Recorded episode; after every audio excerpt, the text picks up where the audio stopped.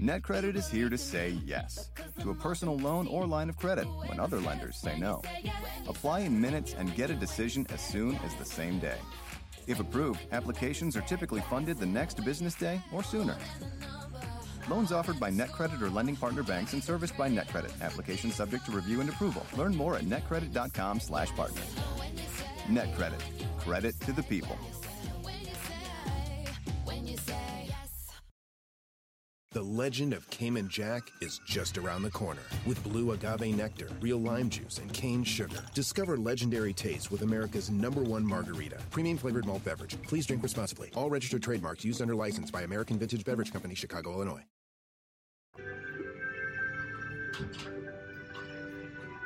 Seis minutos de Chalini. Mira, decente nos fuimos. Hace justamente un año, la noche del 3 de junio del 2021, decenas de personas vivieron momentos de terror, muerte y destrucción cuando se derrumbó una ballena, un soporte de la estructura de la línea. Disculpa, amigo, disculpa. Tesoro.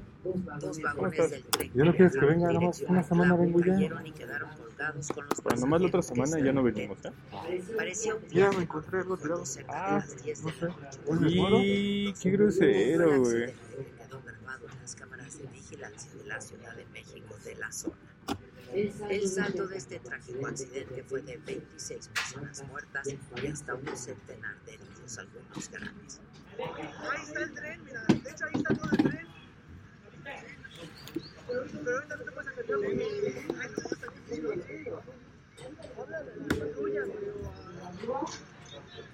¡Eh, no toques el tren! ¡No no toques el tren! ¡Que hagas atención!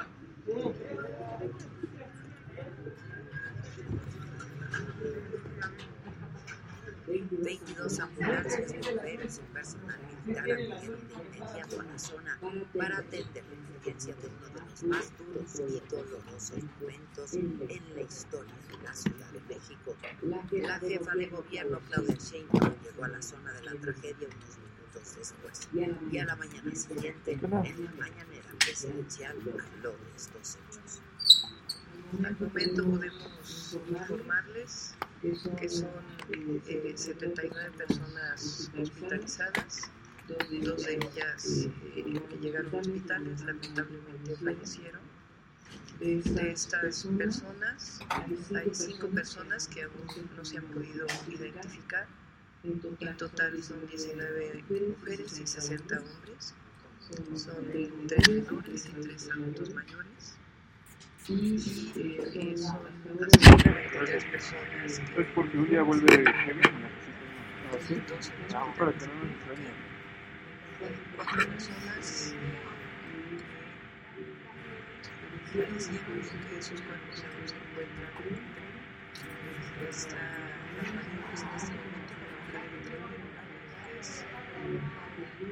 en este en en este momento desde las y media de la mañana se haciendo todas las maniobras para poder bajar el tren y poder rescatar estos cuerpos. Eh, hay dos personas identificadas y hay 15 personas que están en proceso de identificación. El presidente López Obrador decretó tres días de luto nacional y en la misma conferencia de prensa prometió que se daría a conocer toda El pueblo de México tiene que conocer toda la verdad. No se levanta tapa porque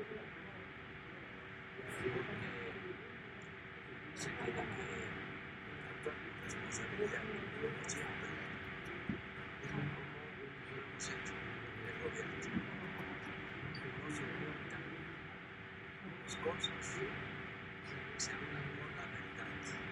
El, el tramo donde ocurrió se construyó entre 2008 y 2009 a través de una licitación a la empresa Corso Infraestructura y Construcción Subsidiaria CISA en Grupo Corso.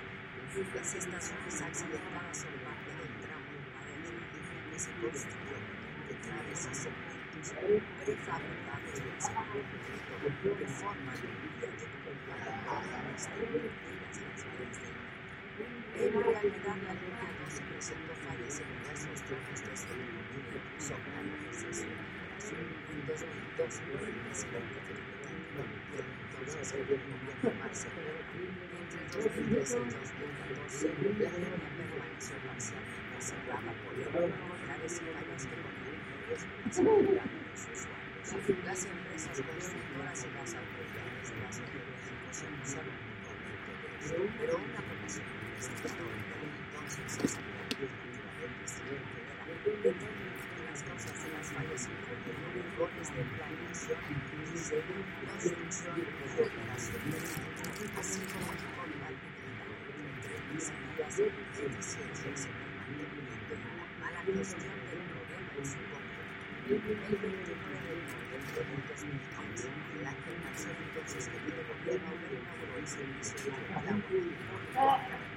entonces Asamblea Legislativa del Distrito Federal determinó que las causas de las fallas incluyeron errores de planeación, diseño, construcción y operación del mismo, así como incompatibilidad entre trenes y vías, deficiencias en el mantenimiento y la mala gestión del problema en su conjunto. El 29 de noviembre del 2015, el Ángel Marcelo, entonces jefe de gobierno, reinauguró el servicio de agua El entonces director del sistema eléctrico de Otra vez está. Ay, qué infraestructura había sido realizada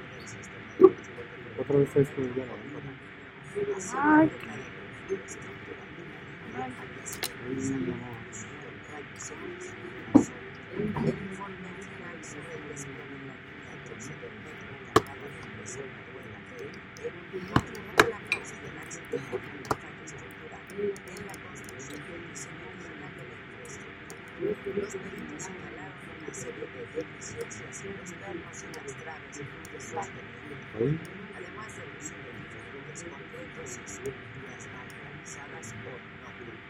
Este año la Ciudad de México el quedaron Sí. de acuerdo con el 80% de los afectados en el colapso del metro de Manapas. Florencia Serranía, directora del empresa parada en cargo, y la Fiscalía de la Ciudad acusó formalmente a 10 personas que lesiones y daño a la propiedad. Sin embargo, a un año del colapso del metro, ¿Qué traen eso? no ¿Es la judiciales por esta tragedia. ¿De.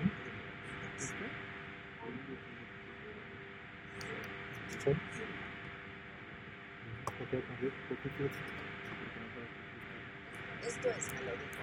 Yo soy. No, no, no. No, es que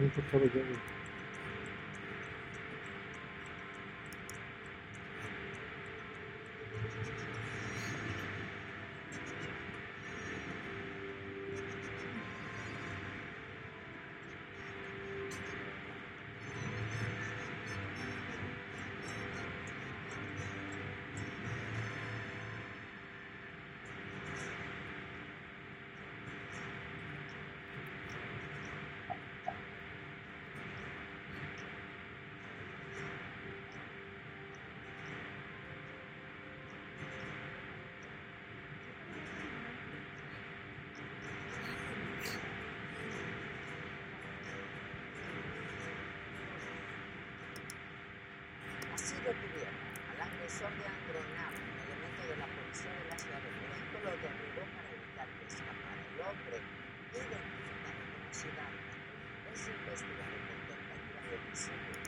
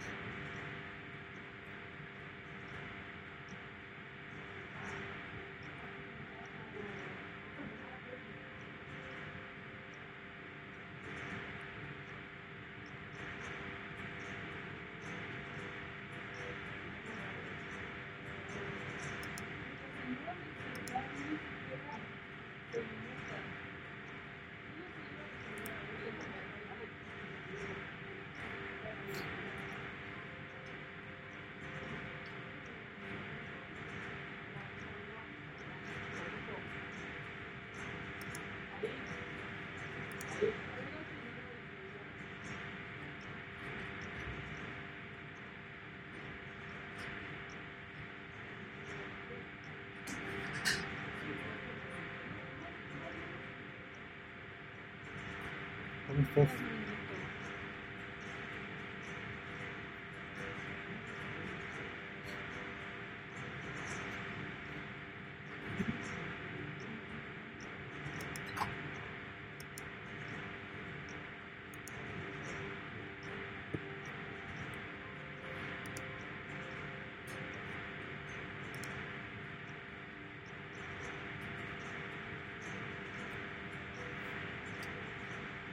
¿No me puse? Digo, no, estaba esperando. Estaba esperando que cargara, yo creo. Ya lo, ya como 10 veces, güey. Hola,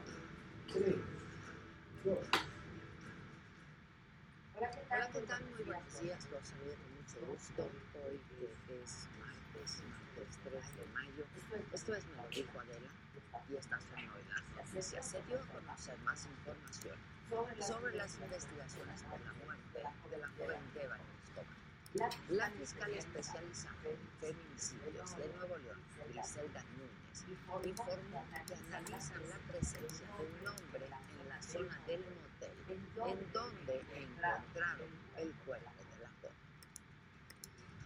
Una persona que se puede diferenciar esa persona que le vive de una relación de la presencia de personas la hombre. También es importante compartirles que se están haciendo diferentes investigaciones y solicitudes de apoyo estas empresas que para verificar no solo eso, no es sino todas las formas que nos permiten verificar con certeza el tiempo específico en el que se el además, la fiscal habló, habló sobre los primeros recorridos que hicieron los policías en el hotel Nueva Castilla.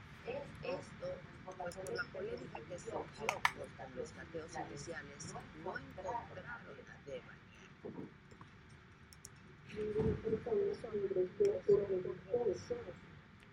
la investigación que se tienen en el tema de de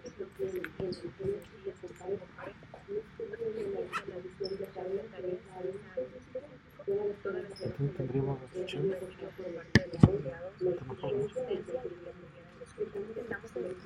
no se acuerda que lo compró, no hay que decirle. No sé si no lo han hecho. Mira, Este es toda la planta, después de una semana.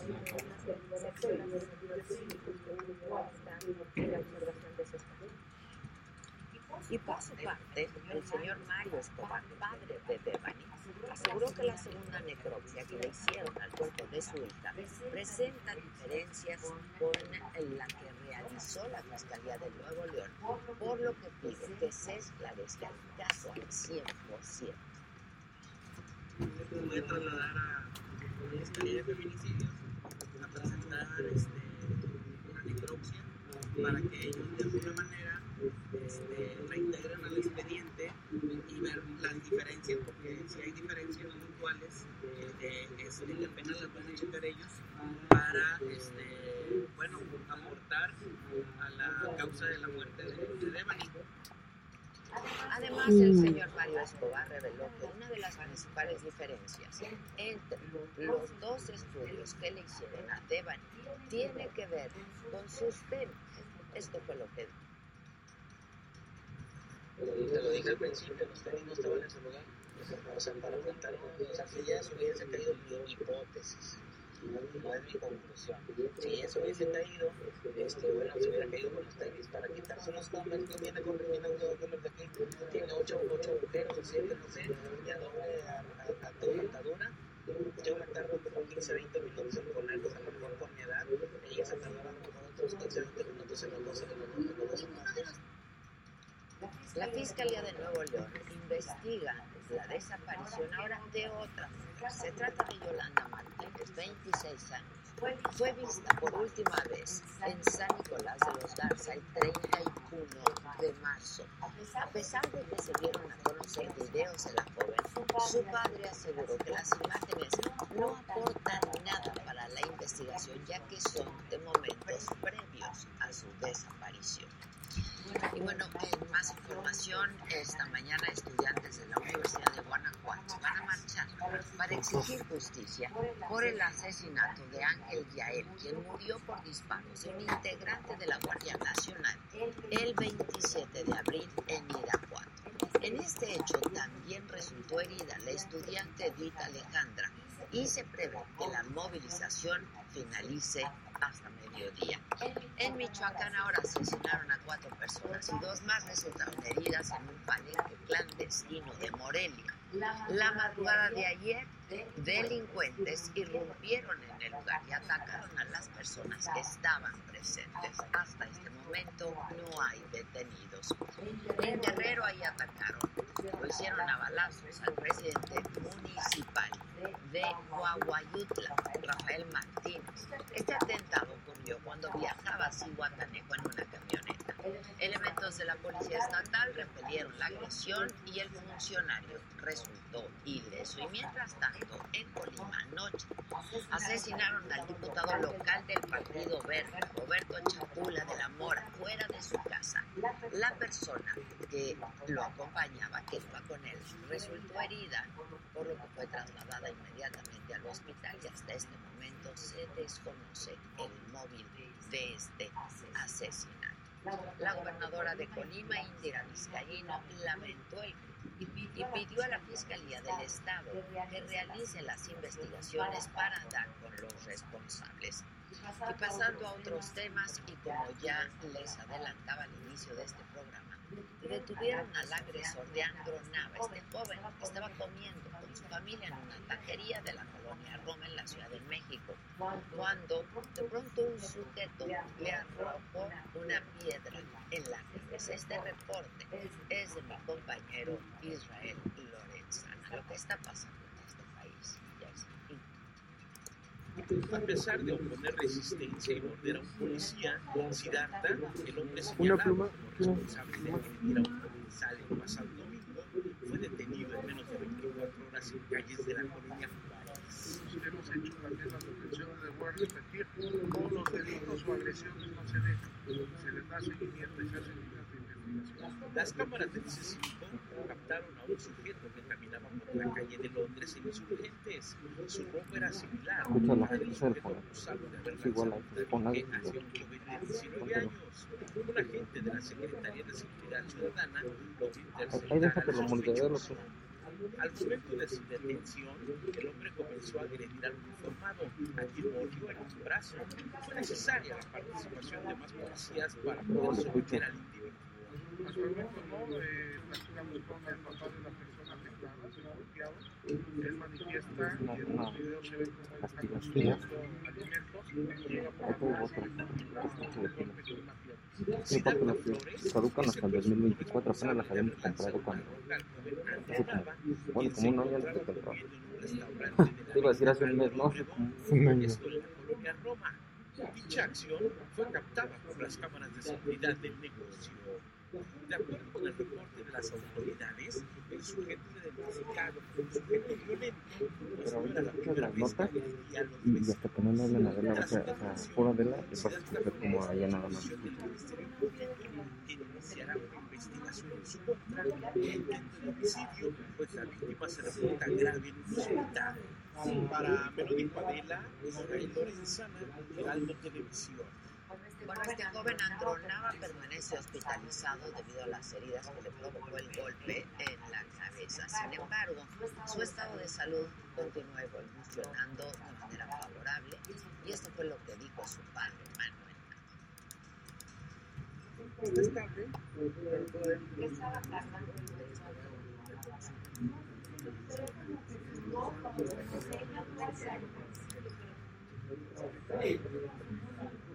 Está Y por su parte, el secretario de Seguridad Ciudadana, Omar García Harfuch, aseguró que no va a permitir ningún tipo de violencia en la capital del país. Y además, este, en comunicación dijo con la familia de Andro para estar al pendiente de su estado de salud y darles, por supuesto, también información sobre este caso. Y esta mañana, la jefa de gobierno de la ciudad habló sobre la tragedia de la línea 12. Hoy cumple exactamente un año y aseguró que las familias de las víctimas y de los heridos han recibido una indemnización económica por parte del metro y apoyo económico del gobierno. Y dijo además que hay procesos penales contra personas físicas y morales, aunque, como les decía yo en un inicio, no hay un solo detenido a un año se ha llevado a cabo un proceso que finca responsabilidades, pero sobre todo pone al centro a las víctimas. Y para que haya justicia se requieren sanciones, sí, pero estoy convencida que sobre todo se requiere reparar el daño y garantizar la verdad sobre los hechos a toda la sociedad. De tal modo que la Fiscalía, después de presentar una investigación científica, profesional y detallada, en aras de garantizar justicia expedita, determinó que en vez de emprender un largo camino de juicios, era necesario facilitar el proceso de reparación integral la Comisión Ambiental de la Megalópolis activó la fase 1 de contingencia ambiental en el Valle de México, así es que este martes no circulan los autos con engomado rosa, holograma doble cero y cero con terminación de placa 7 y 8, así como el holograma 1, terminación de placa 1, 3, 5, 7, 8 y 9. Además, todos los que tengan holograma 2. Hoy es el no circula doble. En el escenario político, el senador de Morena, Félix Salgado Macedonio, ha solicitado ante la Cámara de Diputados juicio político contra los consejeros del INE que votaron a favor de cancelar su candidatura para la gubernatura de Guerrero y aseguró que existen elementos suficientes para proceder en contra de ellos y separarlos del cargo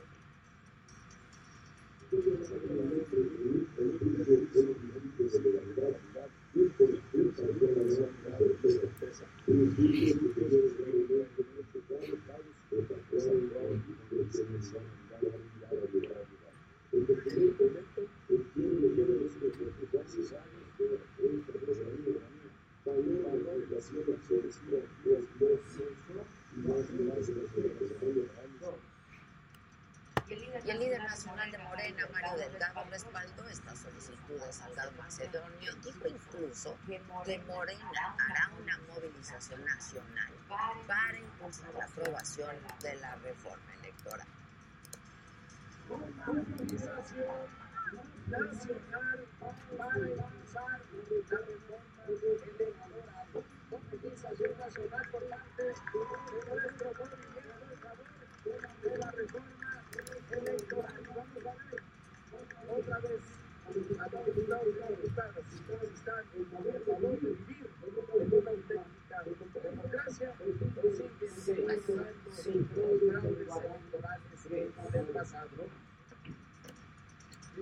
coalición Va por México prepara una iniciativa de reforma electoral que va a plantear una segunda vuelta electoral para elegir al presidente, además de sanciones a quienes usen programas sociales y la regulación de las mañaneras del presidente López Obrador en tiempos electorales. Estamos aquí, como lo ha hecho Marco, para denunciar la campaña de persecución política, de odio, de terror y de violencia con la que Morena pretende intimidar a cualquiera que no esté a favor de sus iniciativas o proyectos. Digo a cualquiera porque esta amenaza va más allá de nuestras diputadas y diputados, va más allá de los partidos que integran la coalición Va por México. Para nosotros, la propuesta electoral del presidente López Obrador es un dardo envenenado en contra del INE, del árbitro electoral, del tribunal electoral y por supuesto la libertad y de la democracia. Lo decimos con absoluta claridad. No permitiremos retrocesos ni autoritarismos. Lo que quieren es concentrar en un solo individuo todo el poder. Así actúan efectivamente las dictaduras.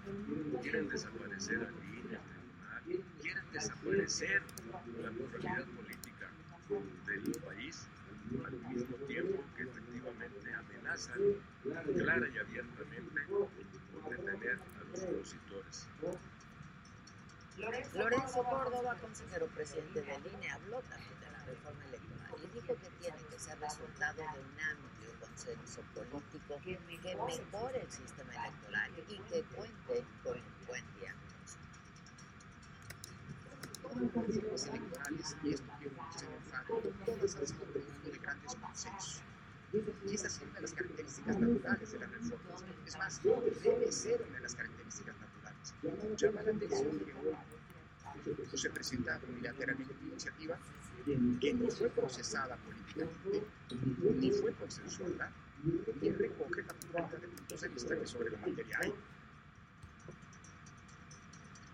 Y por su parte, el presidente de la Cámara de Diputados, Sergio Gutiérrez Luna, aseguró que con la reforma electoral del presidente ya no habrá consejeros que no respeten la Constitución y que ganen más que el presidente.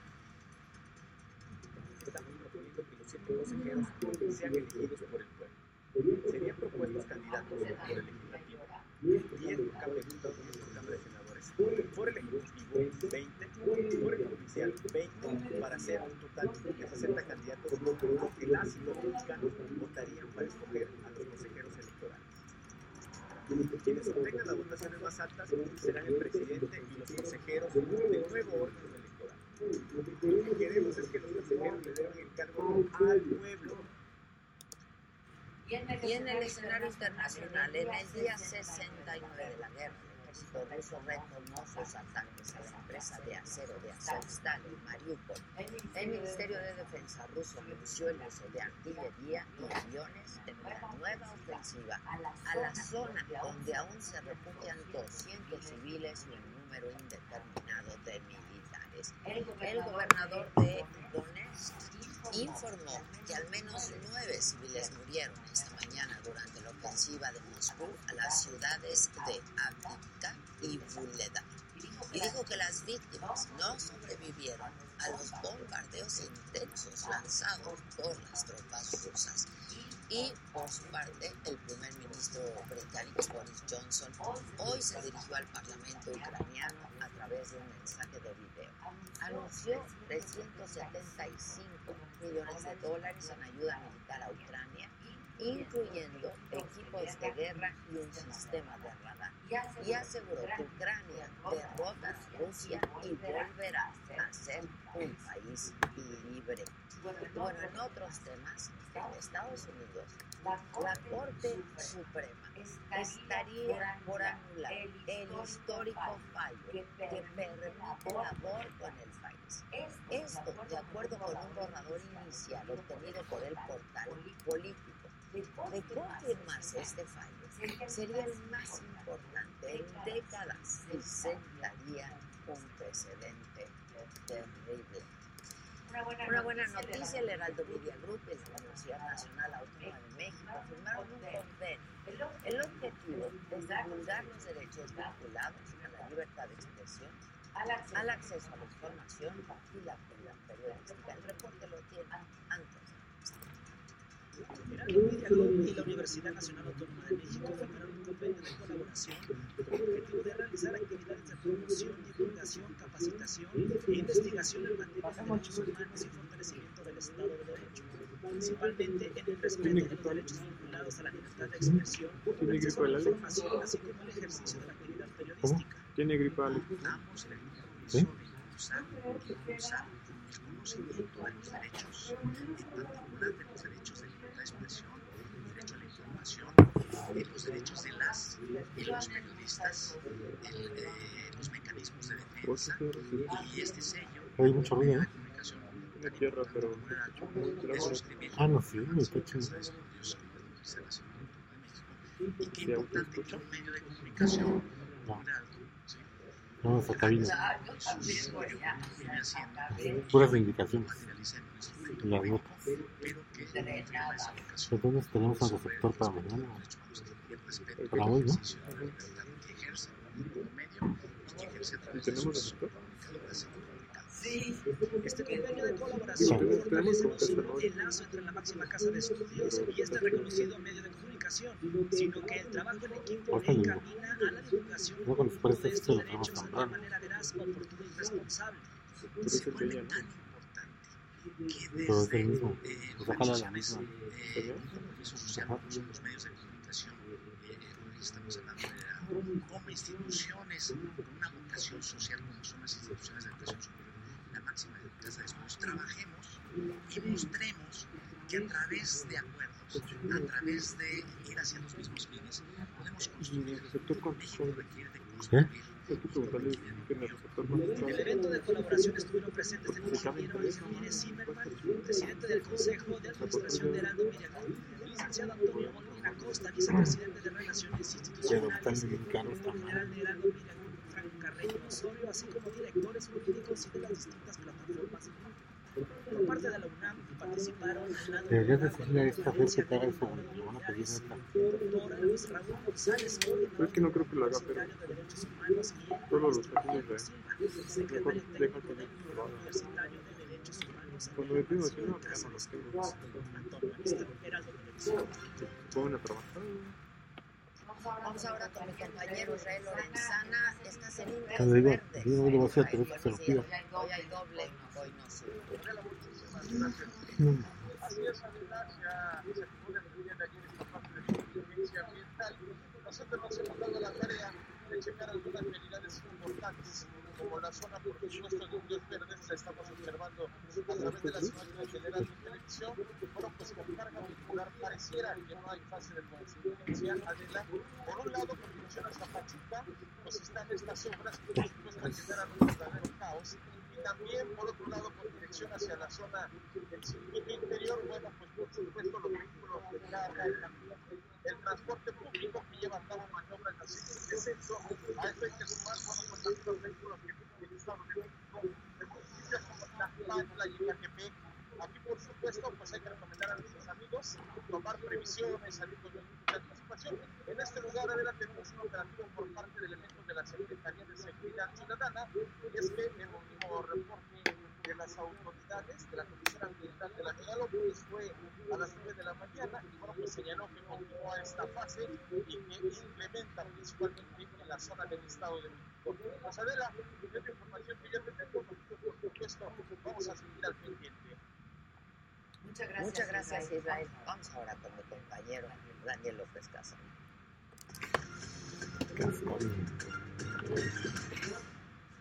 muy buenos días. Buenos días, muchas gracias. Ah, eh, ¿Por qué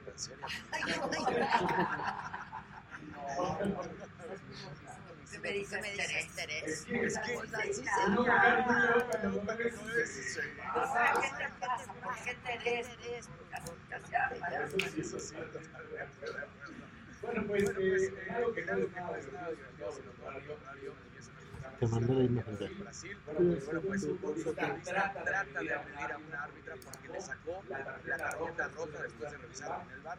Bueno, dicen varios futbolistas, compañeros y rivales fueron a defender a la árbitro. Así que todo lo platicando en el deporte. Se juega la Se vuelta de la semifinal de la Champions League. Villarreal recibe a Liverpool en lo que es la cerámica. El partido terminó la ida 2 a 0 a favor del equipo inglés. Así que vamos a ver si el Todo. Y indica indica el juego de la el de la NFL NFL México será el 21 de noviembre del Monday Night.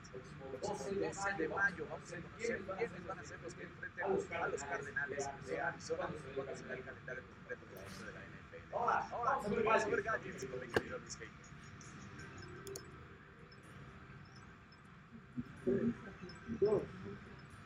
Muy buenos días. Bueno, arrancamos con las malas y es que se listan. El Bitcoin podría caer hasta 24 mil dólares este mismo año. Este número que cuenta solamente de 100 mil dólares y algunos habían puesto los detalles. Por otro lado, Media anunció que ya no aceptará donaciones en criptomonedas, pues están muy preocupados el alto consumo energético que emplean estas monedas digitales. De medición de velocidad por internet, dio a conocer el índice global correspondiente correspondiente con la marzo de 2022. Ahora es que nos fue tan bien. ¿Cómo estamos en el mundo?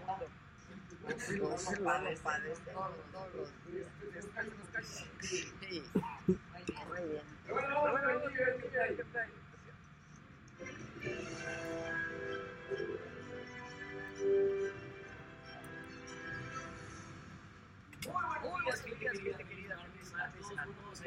Acabó la de Arte de Nueva York. Las estrellas más importantes del espectáculo pusieron sus mejores más extravagantes los más interesantes. Por ejemplo, Kim Kardashian es un vestido original de Marilyn Monroe, considerado más caro. Y bueno, además, mi conejo malo ayer ayer la prensa de Sundance está esperado sexto álbum de estudio. Bad Bunny ya había compartido. Este nuevo disco tendrá un total de tres canciones y estaré contando más detalles. Y bueno, Lady Gaga, una de las grandes de gala este año, acaba de estrenar la canción principal de la película Top Gun Maverick, la cual tendrá su premier mundial hoy en San Diego, la que se llama Hold My Hand. Y la verdad es todo lo que hace Lady Gaga, la rola es Muy, buenos días a todos de nuevo. Vamos a hacer una pausa. Regresamos con más detalles de todo esto que ya nos han contado en deportes, espectáculos, tecnología, lo macabrón y mucho más esta mañana de martes aquí en Madrid. Ya volvemos, estamos transmitiendo por la saga en nuestra plataforma solamente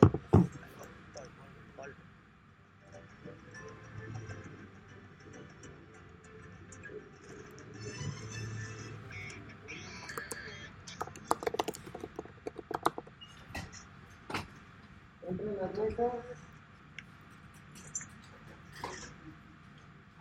banda. Pues nada, me preguntaron por qué. Sí. Hola, hola. Dile que y ya me voy. ¿Cómo fue? La First.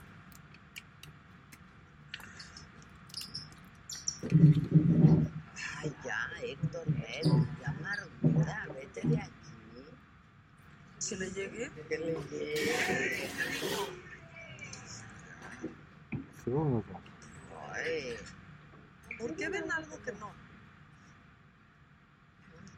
Con la mañanera. Vamos a verla. Ay, Héctor, ya, vete de aquí.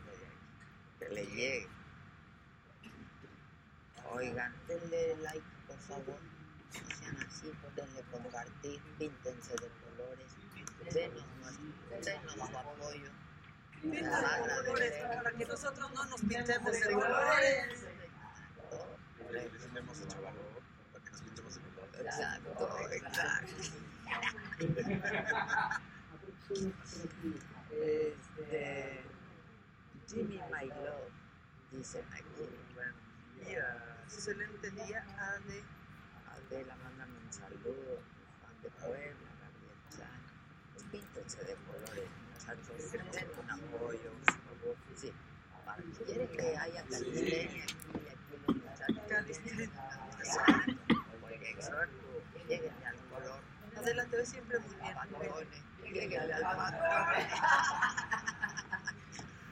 Muchas gracias. Mejor. Hombre, muchas gracias. Un secreto que conocido, y ese color que Jimmy cambie de de peinado. Ándale.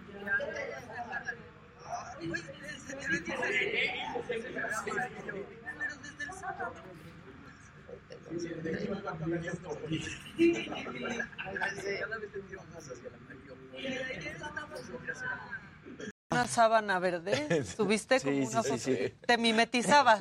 Ya ponte el shampoo morado. Me lo pongo todos los días. Bueno, un día sí y un día no. Póntelo y No, déjatelo. voy a ir hoy. Voy a ir hoy a que me maticen. Mira, yo el sábado voy a ir a decolorar. Vayan Neta. juntitos, vayan Ay, juntitos. Está muy bonito ese momento. Porque De comadres.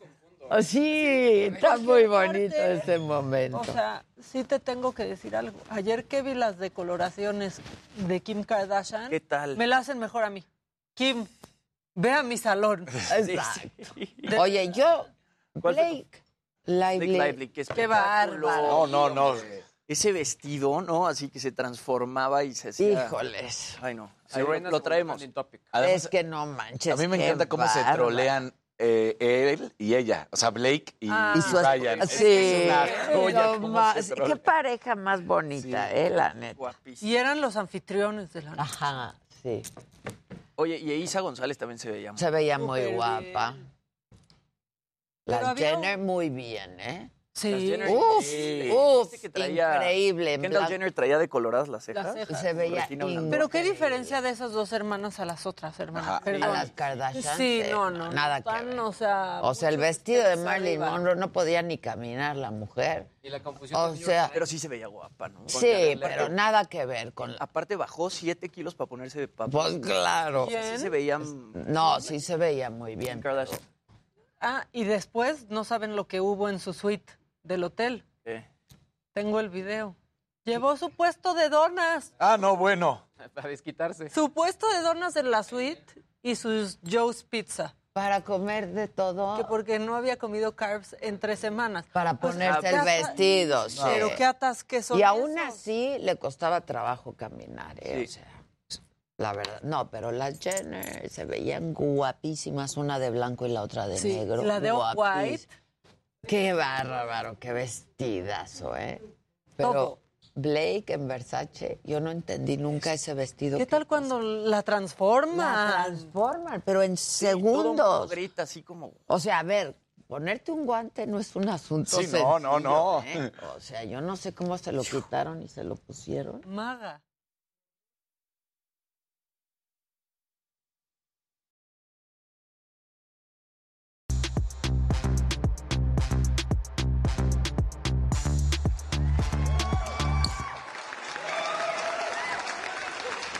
Días. ¡Saludos! Ah, ¿ya estás grabando? ¿Ya estás grabando? Buenos días. Hola. Hola. Oli. Hello, hello. Hola a todos. Feliz martes. No, hombre, andamos con una sí. pila. Hombre. Bien, eh, cuéntanoslo todo, ¿no? Venga, venga, venga.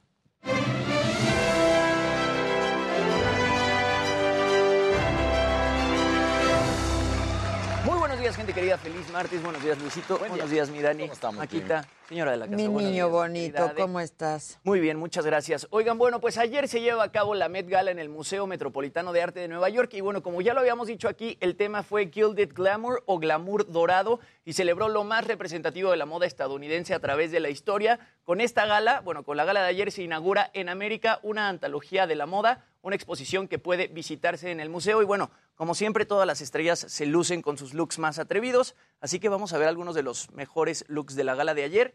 Eisa González fue la única mexicana que se presentó ayer en la noche en el evento. Traía ese vestido guapísimo. de Michael Kors con lentejuelas y plumas. Se veía espectacular. Sí, Eisa la González verdad. lo está haciendo Por increíble. ser Michael Kors, Es que ya digo. nomás por él, pero la verdad se ve guapísimo. Ahí es, es de lo que estamos hablando. Por favor. Blake Lively, la coanfitriona, con ese vestido Atelier Versace, que está inspirado realmente en la Estatua de la Estatua Libertad. de la Libertad. Ah, a Sí ver, en esa abajo. imagen sí se ve que los traía abajo, ¿eh? Los guantes.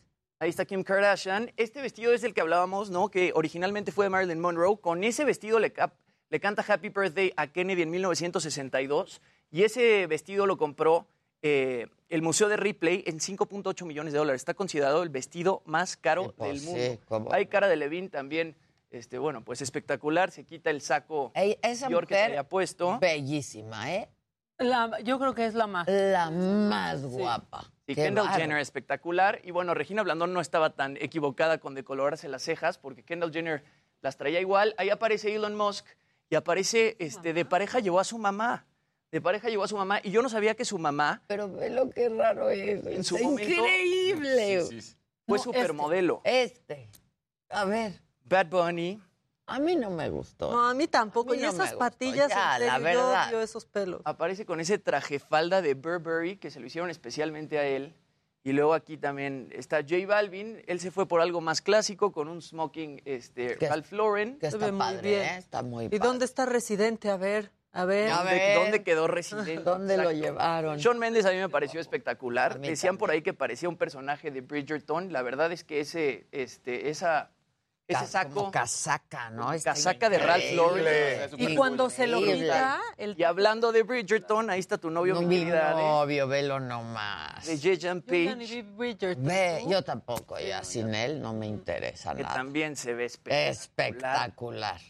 Y bueno, aparece este personaje que todo el mundo pensó que era Jared Leto. Todo el mundo empezó a tuitear, ay, Jared Leto llegó vestido como... Sí, exacto. Todos los medios. Y resulta que es Frederick Robertson, que es un emprendedor de moda. Y bueno, al parecer es el doble de Jared Leto. Jared Ahora Leto. sí aparece Ah. Jared Leto después, Con el director creativo del. junto a Alessandro Michel, exacto, director, director creativo de Gucci. Y desde que, bueno, desde que hizo House of Gucci, él sale de Gucci en absolutamente todo. Todo, pues. Desde antes. Y son súper amigos ellos dos. Son súper amigos. Gemelos. Y bueno, aquí algunos, veíamos unos a un más Jessica extravagantes. Parker con el plumero como siempre. ¿no? Siempre. Ese a mí no me gusta. A mí tampoco. La verdad, nada. Qué a gusto. Ella, Hailey. Hailey Bieber, espectacular. Espectacular. Además, ella sufrió un derrame cerebral hace muy poco tiempo.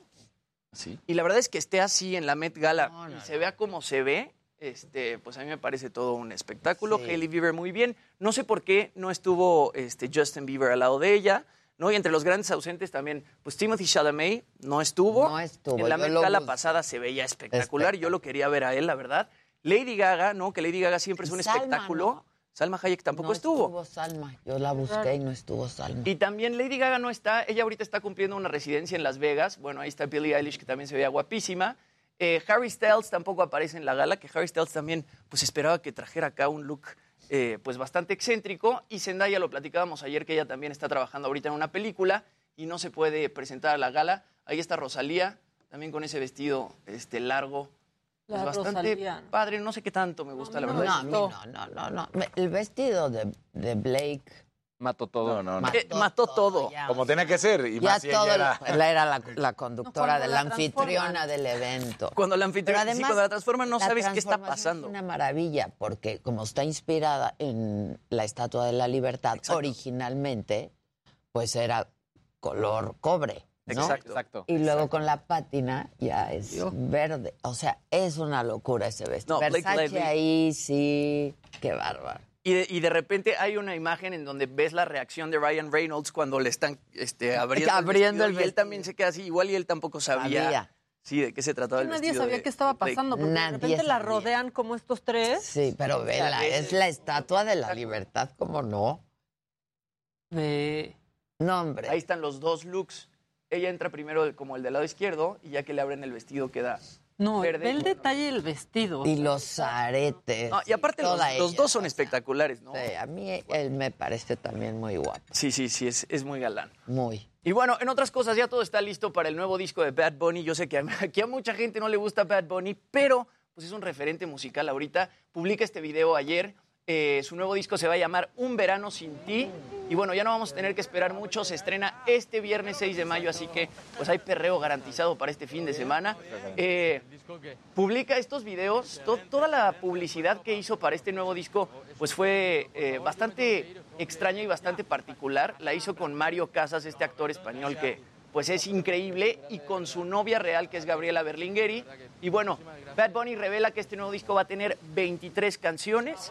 Y pues yo creo, se trata de su sexto disco, yo creo que él va a seguir rompiendo paradigmas y va a seguir siendo de los artistas más escuchados en el mundo, porque con cada disco que saca, la verdad es que él está renovando el reggaetón y está haciendo cosas que pues antes no se hacían. Y bueno, tenemos que recordar que Bad Bunny va a estar en México el 3 de diciembre, en Nuevo León, en el, estado, en el Estadio BBVA, 9 de diciembre en el Estadio Azteca y el 10 de diciembre otra vez en el Estadio Azteca. Y totalmente vendido, ¿no?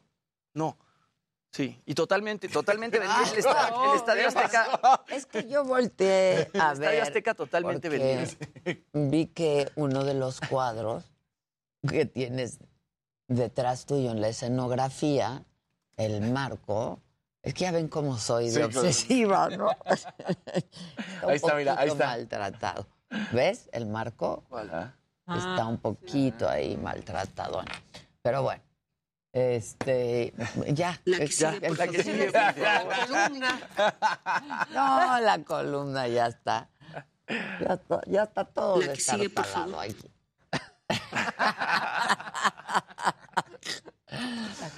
El que La sigue, que sigue, por por favor. favor. También.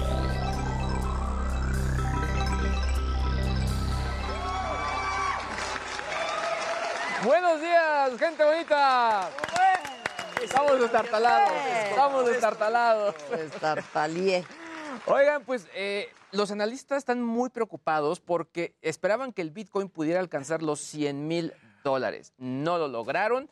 Incluso dicen que podría bajar hasta los 24 mil. Esto porque hay una tendencia donde al final lo que van a hacer o lo que va a ocurrir es que muchas personas están viendo o están esperando que llegue un momento para comprar Bitcoin. Es decir, que baje lo suficiente para poderlo adquirir. Lo interesante eh, es que esto podría ocurrir en agosto o septiembre del próximo año. O sea, todavía ¿Próximo le año falta. todavía? No, O sea, estoy- ¿del 2023? 2023. Ahora, lo que, ¿qué, qué es lo que pasaría? Estaríamos teniendo un Bitcoin a 24 mil dólares, pero las ballenas, que así se le conoce a los grandes compradores de criptomonedas, tratarían de alcanzar en ese momento pues eh, la mayor cantidad de Bitcoins y eso obviamente apoyaría el aumento de, la, de, de esta criptomoneda. Está interesante, sobre todo porque al final tenemos que entender que en este momento lo que dicen los analistas es momento de comprar, pero obviamente tratando de buscar el precio más económico. ¿A cuánto está ahorita? Ahorita te doy el precio actualizado, pero no ha pasado de los 40 mil. Ha estado rondando entre 38, está 38 ¿Y 38 mil. llegó a cuánto? Llegó casi a 68. 68. Exactamente. Sí, de hecho, ahí todos veíamos Que o ya iba yo ya- como la yo, yo ya me vi. Sí, ya hasta me que vi. llegó Ya mi ponchaglobos. Y ahí soy. Exacto, de ahí soy. Y, y no. Ahora, por otro lado, eh, la gente de Wikipedia, ellos ya estaban aceptando donaciones a través de criptomonedas y dijeron, ¿sabes qué? Pues no, no, manito, no te voy a poder aceptar ya donaciones utilizando criptomonedas. ¿Por qué? Porque de acuerdo a lo que están votando nuestros principales donadores, eh, no lo vemos como una opción acorde al medio ambiente, se gasta mucha energía. Hubo una contradicción ahí porque mucha gente decía, oye, sí, pero hay, por ejemplo, criptomonedas como el Ethereum que no requieren tantos recursos energéticos. Mm. Entonces, eh, dijeron, pues la verdad es que para el porcentaje que recibimos de donaciones, hay que recordar que eh, Wikimedia, que es la empresa, bueno, el organismo que está detrás de Wikipedia, únicamente vive por donaciones. Eh, lo que reportaron es que únicamente el 0.08% de los ingresos viene por el uso de criptomonedas. Y creo que la parte, eh, sobre todo, muy importante a entender con todo este eh, futuro que viene con los NFTs, las criptomonedas y el metaverso, es que, pues sí, se ve como una moneda que se va a utilizar en los medios digitales, pero que todavía no lo ven como una moneda que vaya a estar como pues directamente en las transacciones que realizamos del día a día. Así que eso pues seguramente también le está pegando a, a varias criptomonedas. ¿no? Oye, Luis, ¿y de qué depende que Ethereum gaste menos energía para producirse? Es una, es, un- es una muy buena pregunta, sobre todo porque al final el sistema que hay de, ca- de encadenamiento de computadoras para minar las criptomonedas, entiendo que debe ser mucho menor. O sea, es decir, que se requieren menos máquinas, menos poder de cómputo para poder generar estas criptomonedas. Lo que ocurre, lo que, eh, digamos, eh, no ocurre así con el Bitcoin, con- donde sí hay pues islas completas donde hay estos, estos elementos. Y finalmente, pues bueno, eh, este dato que me impresionó, México se ubica en el lugar número 65 dentro del ranking mundial de velocidad de Internet. Esto de acuerdo a la compañía Speedtest. Ellos realizan siempre este ranking de manera cercana. Dicen que el promedio de velocidad de Internet es de 29.96 megabits por segundo utilizando teléfonos. En México estamos en 29.81. No está tan mal. Pero en banda ancha de casa, el promedio es 62.52 megabits y en México ocupamos el lugar 81 con 41. Y nos supera, por ejemplo, Chile, que ellos tienen el segundo lugar con 197.28 megabits. La verdad es que, pues sí, nos quedamos abajo, sobre todo eh, con los comentarios del día de ayer de, eh, en, la mañanera con respecto a que pues se dice que todavía el internet ni el satelital podría llegar a todos lados. Yo ahí un poco difiero porque honestamente, e incluso el reto es que hay tecnologías que aunque sean un poquito más lentas, sí podrían cubrirlo. Es decir, no podrías descargar una película a toda velocidad, pero mm, eh, sí podrías hacer que una comunidad esté comunicada. Ya. O sea, por textos. Pues sí, o sea, Por porque as- que WhatsApp. así empezamos todos, o, o con un internet más básico, ¿no? Exacto. Para que salga el WhatsApp. Para que salga Muy el bien. Sí, exactamente. La El que sigue, por sigue, favor. por favor.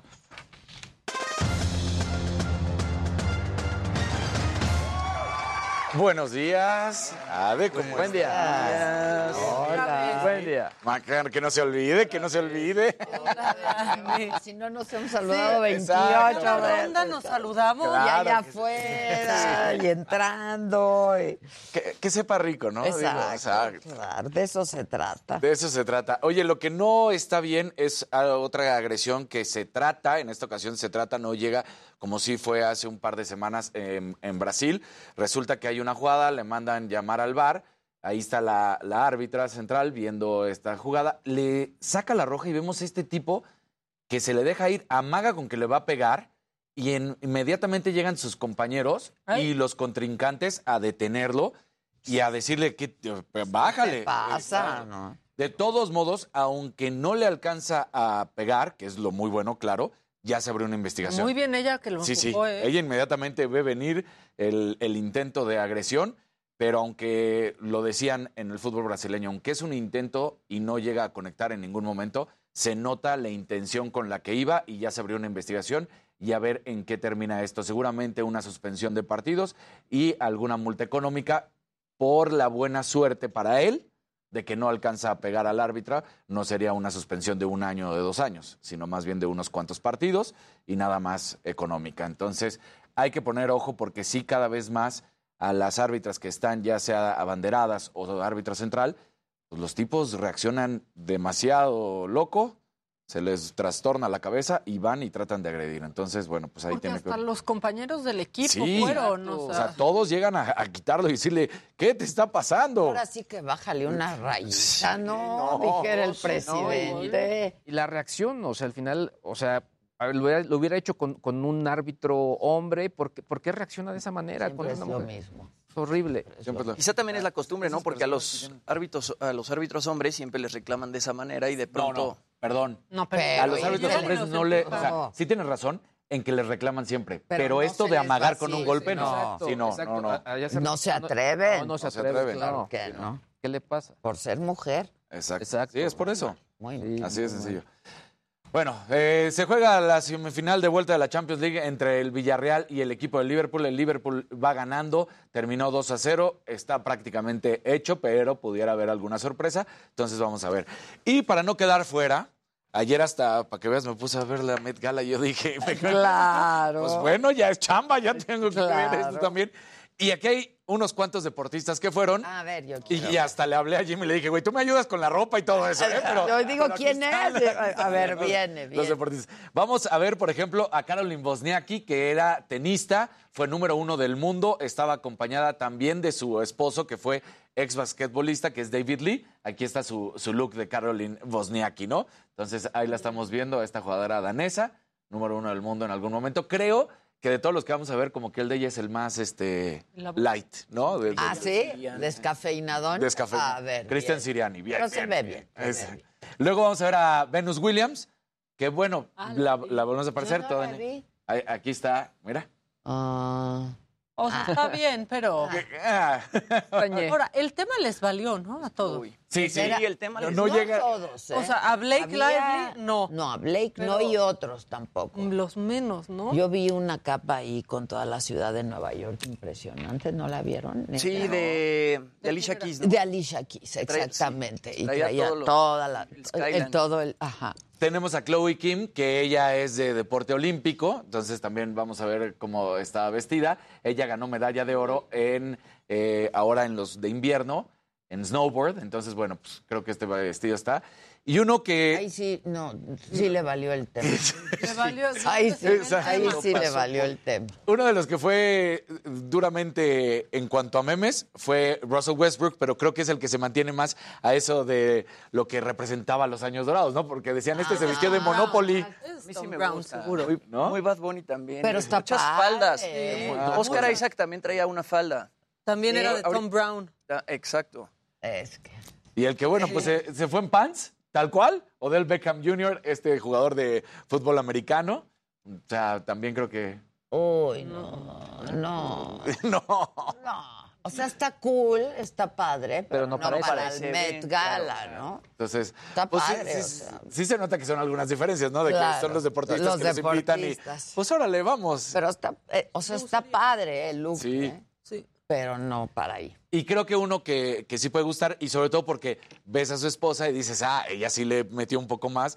Eh, Dwayne Wade es ex basquetbolista y su esposa Gabrielle Union. Entonces, pues mira. Ah, se ven bien. ¿No? La verdad El se abdomen. Sí, no manches, el abdomen se le ve muy bien y trae un trajezazo, ¿eh? Sí. O sea que... La Nochebuena y... Sí, hombre. Es que, ¿para qué se pone ya la noche? Sí, ya, o sea, era demasiado. Sí. Es como el que no quita las luces. Pero él sí se ve espectacular. El traje está ¿eh? espectacular. wow, wow. Y su camiseta esa que trae. Esa que se le dibujan los que- sí, sí. Exacto, está Para bien verte así sin playera abajo. No, sí. Que ya se retiró además. No, demasiado no, bien. sí, está sí. Tú muy bien, mi Dani. Ahí está, ahí está. Muy bien. Bien, Lo Casarín. macabro, vestido. sigue, por favor. Venga.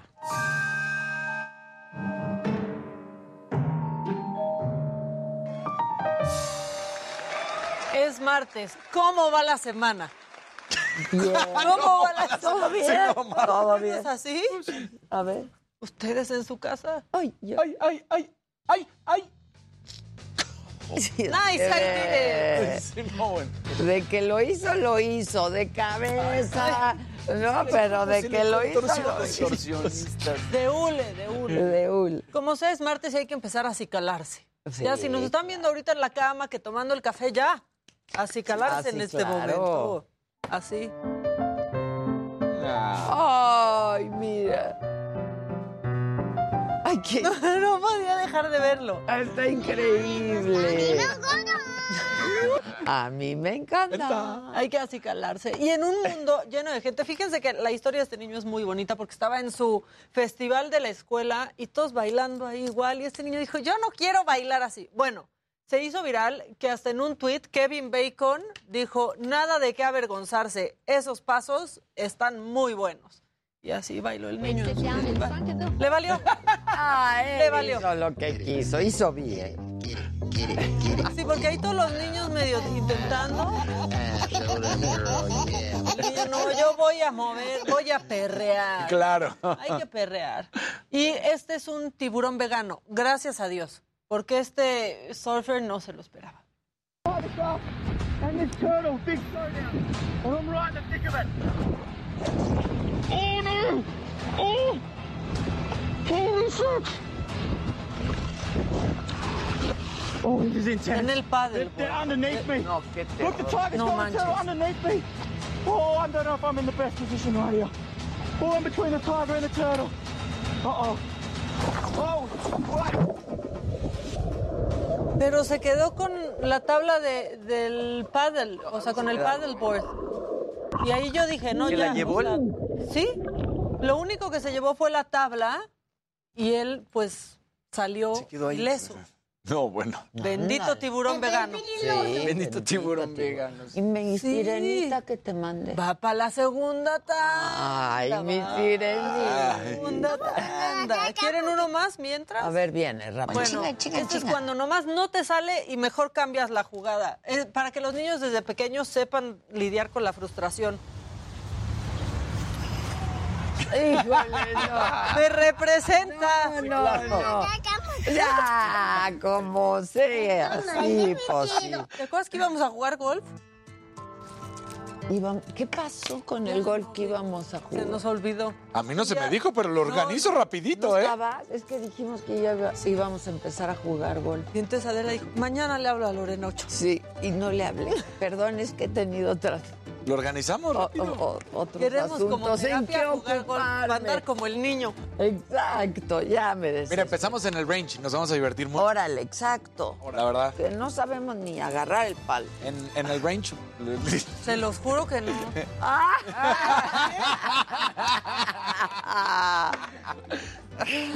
Ay, ay, ay, ay, ay. Ay, ay, ay, ay.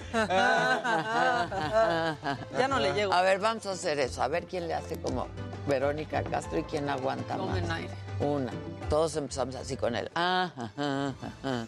Y a ver quién aguanta. Sí, ya lo habíamos hecho. Sí, una aquí vez. Ya lo habíamos hecho una Y vez. me regañaron que lo hice malísimo y No creo que lo vuelvo a hacer Viene. malísimo. Una, dos, tres. Ah,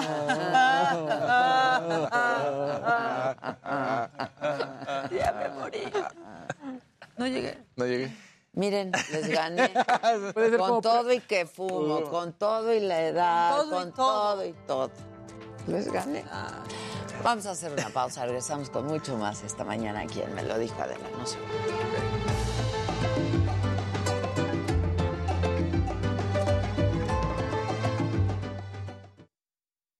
Que te pegas en algo, que te enojas y lo- con lo que te pegas te lo avientas avientas todo. y todo y dices ¡Ah!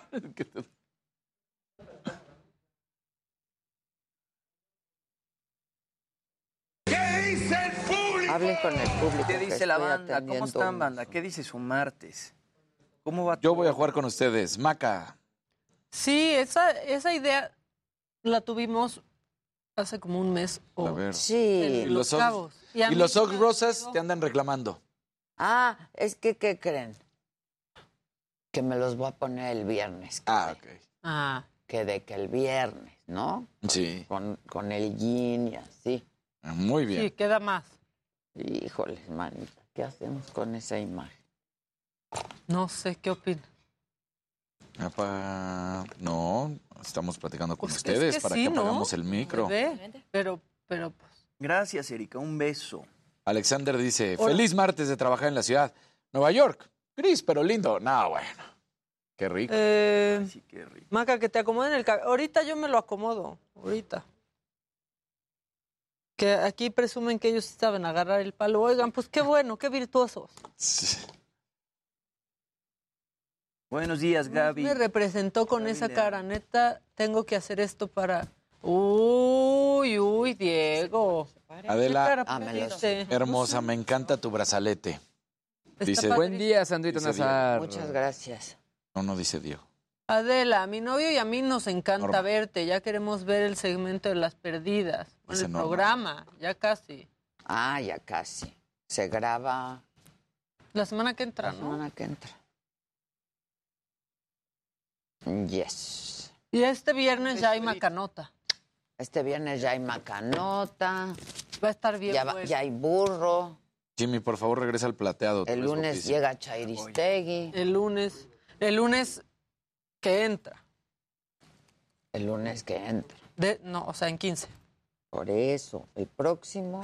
Gracias, Ay, Sandrita. no. Mañana ya hay burro. Sí, el viernes ya, Ya hay hay. macanota. Ok. El martes saga, miércoles burro, jueves, Jueves. saga, viernes macanota y el próximo lunes llega Chairistegui. ¿Y perdidas? No, perdidas va a ser una temporada en junio. Me encanta. Va a la- estar bueno Maca, lo de perdidas. Y mm, mi invitada de macanota de este viernes no ha querido estar nunca en nada. Ah, sí. Y es muy viral. Órale. Pónganos like, porque además tenemos 10 mil ahorita. Ay, sí, muchachos, pero ni un colorcito, ¿eh? Un amarillito justo ¿De quién? de Marta Gallardo. Marta Gallardo. Puede que no te haga Uy, ¿no vas a poder bailar? Mira, te pusieron ahorita que eres. Hawaii de vacaciones. Mis felicitaciones. Muy lindo en Instagram lo que posteas. Para que no veas cómo te va.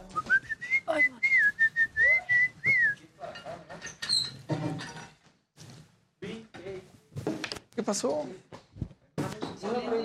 Voy- le voy a decir al Fernando que me voy con él a la oficina. Vámonos. Ya te veo allá. Ah, órale. ¿Grabas? No, pero pues vamos a tener la junta, ¿ah? que dé de ver también a Terés porque grabó mañana, Ah, o sea, como para aterrizar. Y ya, Sí, se va a quedar después de Saga. ¿estás bien? Después de Saga se va a quedar Teresa Armar. Ah, ¿En la noche? Ajá. Está, la verdad es que ya le dije que la macanota es muy... Sí. Entonces ya queda planchado hoy. Pero no vas a llevar a los personajes. ¿O quién va? ¿O qué va a pasar? Va... Una entra por Zoom porque vive en Canadá. Ah, y la otra. Y ya, la ya, otra ya. sí. Y ya está toda la información. Ya está todo.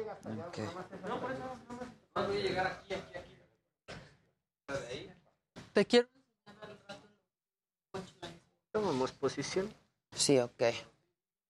Yo voy Voy a, voy a hacer pilates y me voy rápido a la oficina. Tengo junta con, con Eddie, Eddie Small, y luego ya voy, me baño de nuevo, me cambio y ya me voy a la... Es por Heraldo Televisión. Gastrolab, tercera temporada.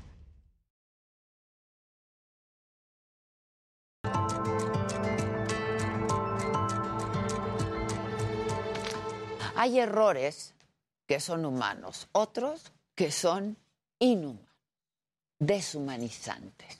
Y una muestra de ello es el caso de Ángel Yael, un joven de 19 años, estudiante de agronomía de la Universidad de Guanajuato, asesinado por un elemento de la Guardia Nacional.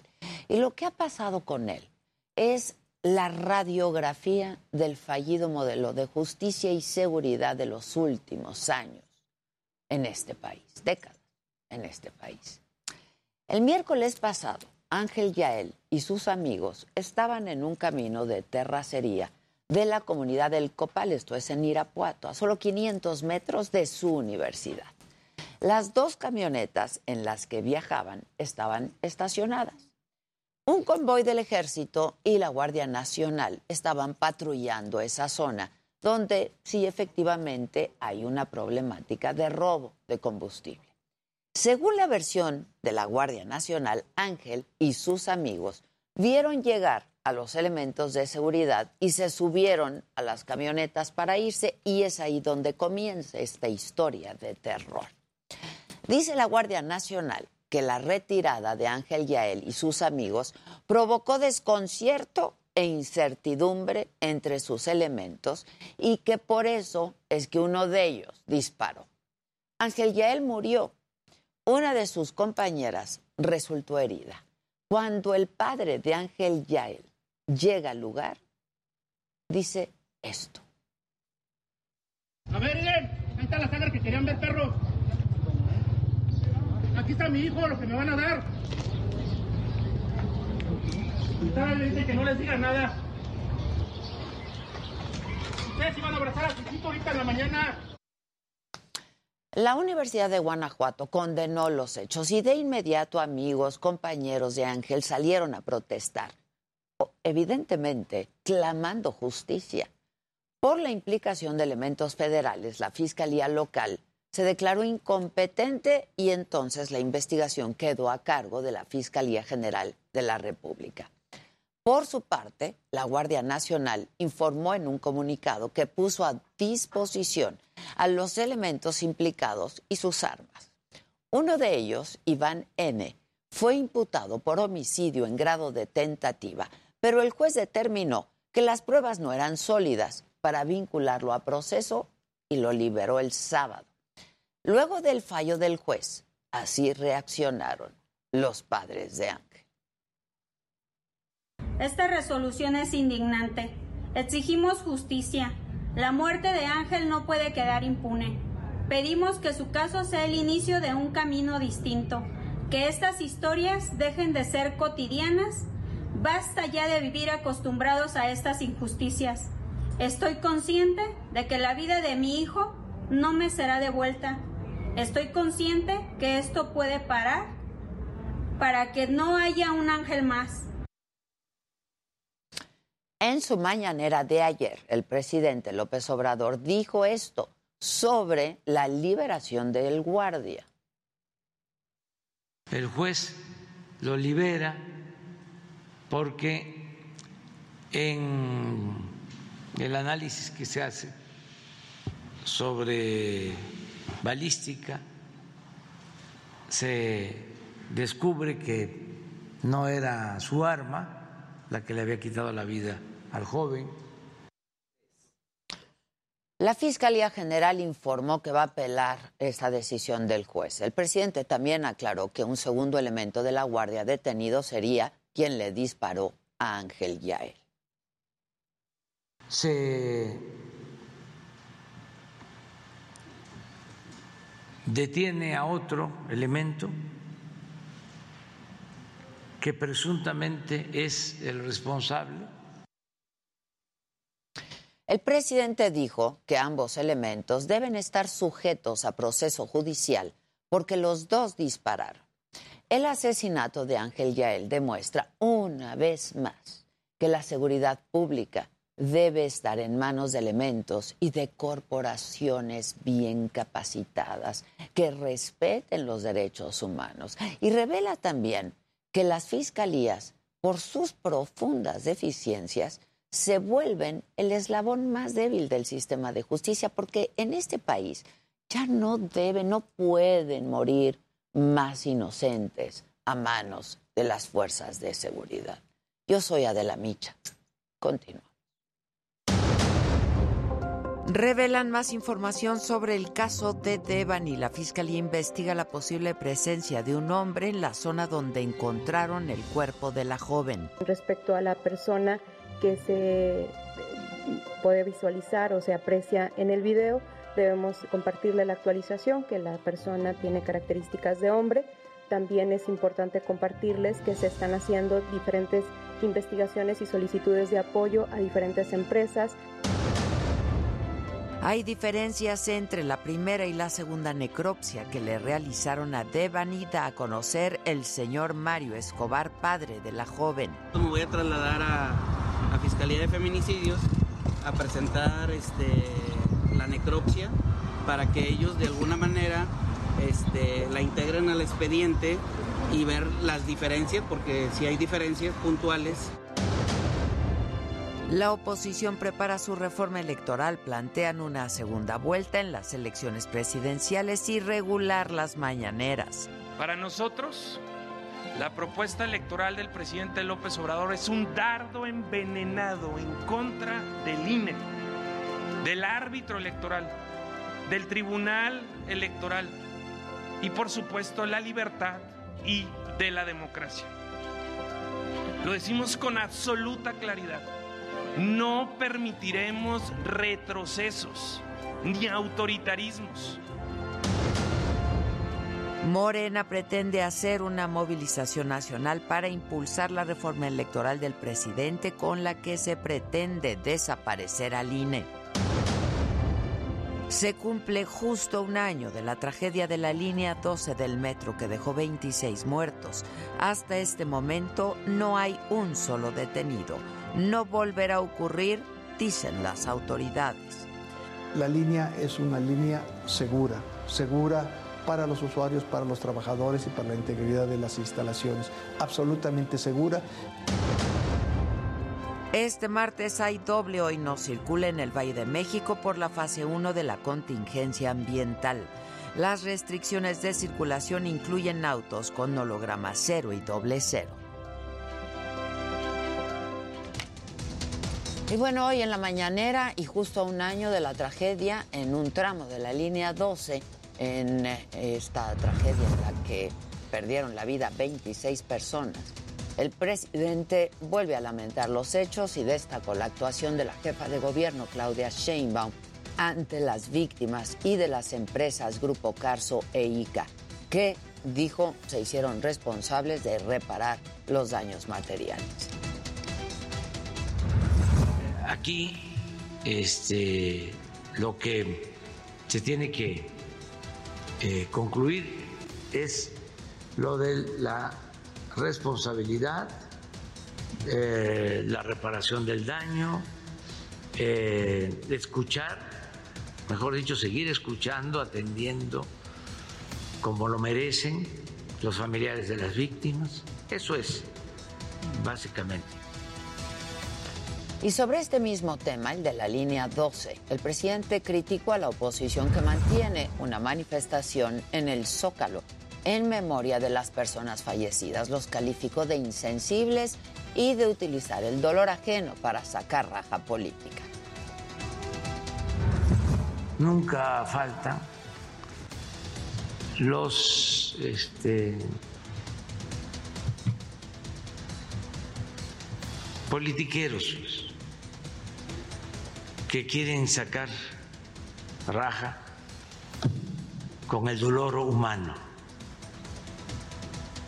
Ya no estoy para dar consejos, pero este si me lo pidieran les diría que no hagan eso. Y sobre este tema vamos justo con mi compañero Alan Rodríguez. Él está en el memorial que se montó por las víctimas. Alan, ¿cómo estás? Buen día. Hola, ¿qué tal? Adela, amigos, muy buenos días. Nos encontramos en estos momentos en la avenida Tláhuac, exactamente en el memorial que ha sido instalado tanto por familiares como por amigos de las víctimas de este trágico accidente que ocurrió la noche de hace un año aproximadamente. En estos momentos, bueno, ya se encuentran algunos de los familiares realizando una oración en frente de estas flores y de estas coronas que han traído aproximadamente hace 15 minutos, las han instalado y pues bueno, hemos podido observar en parte de ellos que vienen en color negro para demostrar su luto y sobre todo pues con el ánimo sobre todo muy abajo de recordar la situación en donde sus familiares lamentablemente perdieron la vida. Además de esto, en esta zona ya se aproxima una marcha por parte de vecinos de la zona, también convocada por amigos y por familiares de las víctimas, quienes parten de la estación Los Olivos y por este motivo ya tenemos el corte a la circulación por parte de la Secretaría de Seguridad Ciudadana. Únicamente ya están liberando las vías para que pueda esta, avanzar esta marcha que viene, les repito, desde la estación de Los Olivos. Por este motivo, se estará realizando los cortes a la circulación con dirección hacia la zona de periférico. Mientras tanto, así podemos mostrarles un poco de esta parte en donde lamentablemente ocurriera este lamentable accidente. Así se encuentra en estos momentos. Todavía hay algunos andamios, hay algunas grúas en la zona. Sin embargo, este día no hay trabajadores. Vamos a esperar alguna declaración que den las personas que se encuentran aquí en este punto, quienes, les repito, en estos momentos están rezando una oración.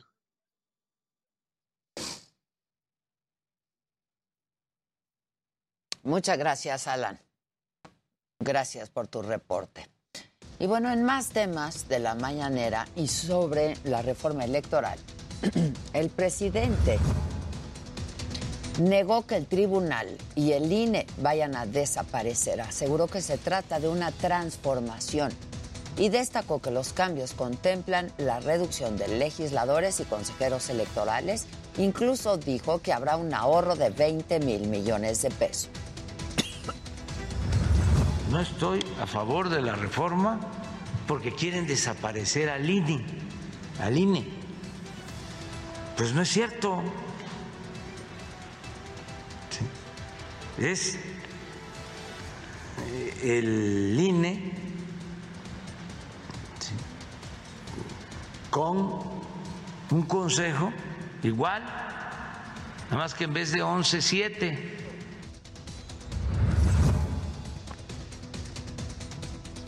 Y sobre el tren Maya, el presidente confió que los amparos en el tramo 5 se van a resolver y que este proyecto se va a concluir en tiempo y forma, como pasó con el aeropuerto Felipe Ángeles. Y además se dijo convencido de que los ambientalistas son unos farsantes. Pues la lluvia de amparo la vamos a resolver como se resolvió la lluvia de amparos en el aeropuerto Felipe Ángeles. Creo que todavía no llega a rebasar el número de amparos que presentaron en el Felipe Ángeles. En materia de seguridad y sobre la violencia del fin de semana en Sonora, el presidente aclaró que el robo de patrullas y las balaceras en el municipio de Altar fue una reacción a la detención de criminales a quienes pretendían liberar, pero que no lo lograron. Detuvieron unas personas y fueron a quererlos eh, liberar, a rescatar. Un comando, pero no lograron su propósito y hoy que, fue hoy que es martes fue el pulso de la salud y se presentó en la mañanera el plan de transformación del sistema de salud. Va a iniciar en 15 estados. Se trata de una primera etapa y pretende alcanzar la operación de 347 hospitales para personas que no tienen seguridad social. Estuvo ahí el director del IMSS, Zoé Robledo, y reveló que 14 radiografías estatales evidenciaron que hacen falta más de 33 mil trabajadores de la salud entre camilleros, especialistas, enfermeros, personal de cocina, paramédicos, mantenimiento, limpieza y otros más es en los 15 estados la meta que se quiere tener, un sistema con 347 hospitales, 7.033 unidades de primer nivel, es decir, tanto las unidades médicas rurales como se conocen en Bienestar, pero también los centros de salud de uno, dos, tres, varios núcleos que pueden ser ya más grandes de varios, de varios consultorios y este, eh, eh, este total del personal médico. 46.043 personas. Como verán, es un número mayor que las 33.000 que habíamos eh, mencionado, porque aquí ya se suman parte del personal que ya está atendiendo en los hospitales eh, eh, IMSS Bienestar. Bueno, vamos ahora con mi compañero Francisco Nieto. Él nos tiene más información de lo ocurrido en la mañanera desde Palacio Nacional. Paco, ¿cómo estás? Buenos días. Adela, ¿qué tal? Muy buenos días. Hoy el presidente López Obrador dio a conocer que el primer tren que recorrerá el sudeste mexicano se entregará al gobierno federal en el, en el mes de julio del próximo año. Explicó que este lunes, el día ayer, se firmó un acuerdo de entendimiento con las empresas que están realizando eh, la construcción de estos ferrocarriles en Ciudad Común Hidalgo y bueno, hay el compromiso de estas empresas de entregar los trenes en tiempo y forma. El presidente explicó que a partir del primero de julio y cada mes estará recibiendo el gobierno federal un eh, tren o un ferrocarril por parte de esta empresa para ponerlos ya a eh, circular y funcionar y, que esté, pues todo listo para diciembre de 2023 cuando ya empiece a trabajar en forma el tren el tren Maya y como pues ya adelantaste el presidente adelantó que enfrentarán la lluvia de amparos que tiene actualmente el Tren Maya, como lo hicieron en la construcción del aeropuerto internacional Felipe Ángeles. Están esperando a que haya más eh, eh, pues amparos para que eh, desde, desde, el gobierno empiece este combate. Dijo que pues que aún así seguirá el tren Maya y en diciembre de 2013 estará funcionando. Y bueno, el presidente también sobre este tema del tren Maya aseguró que no solo beneficiará al sureste mexicano, sino también a Centroamérica, especialmente a Guatemala y Belice. Eh, agregó que pues varias de las eh, terminales estarán muy cerca de las líneas fronterizas con esos dos países para que también puedan traer eh, pues turismo a esta zona y también se puedan beneficiar los habitantes de Belice y de Guatemala. Bueno, pues esto fue parte de lo que hoy ocurrió en esta mañanera arena. Muchas gracias, Paco. Gracias, buenos días. Y en más información, hoy se cumple un año de la tragedia en la línea 12 del metro, que dejó 26 muertos. Hasta el día de hoy no hay un solo detenido y sin embargo, las autoridades aseguran que se va a reabrir el servicio en diciembre de este año. Toda la información con mi compañera Jessica Mover.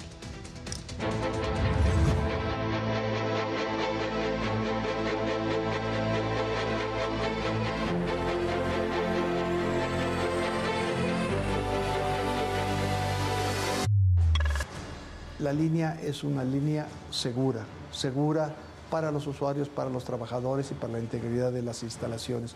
Absolutamente segura. Contaremos con todas las eh, acreditaciones necesarias para que así se pueda eh, llevar a cabo. Para que no vuelva a correr. Nunca más, nunca más. Eso lo podemos eh, garantizar. Nunca más. Nunca más. Es la promesa a un año del colapso del tramo elevado de la estación Olivos de la línea 12 del metro nunca más, garantiza el director general del sistema de transporte colectivo, Guillermo Calderón, a los usuarios de este transporte. 365 días después del incidente, explica que los retrasos en la reapertura son para asegurar estabilidad en la línea. Lo sucedido eh, el año pasado es una desgracia inconmensurable, muy dolorosa para el metro, para la ciudad, para el, para el país.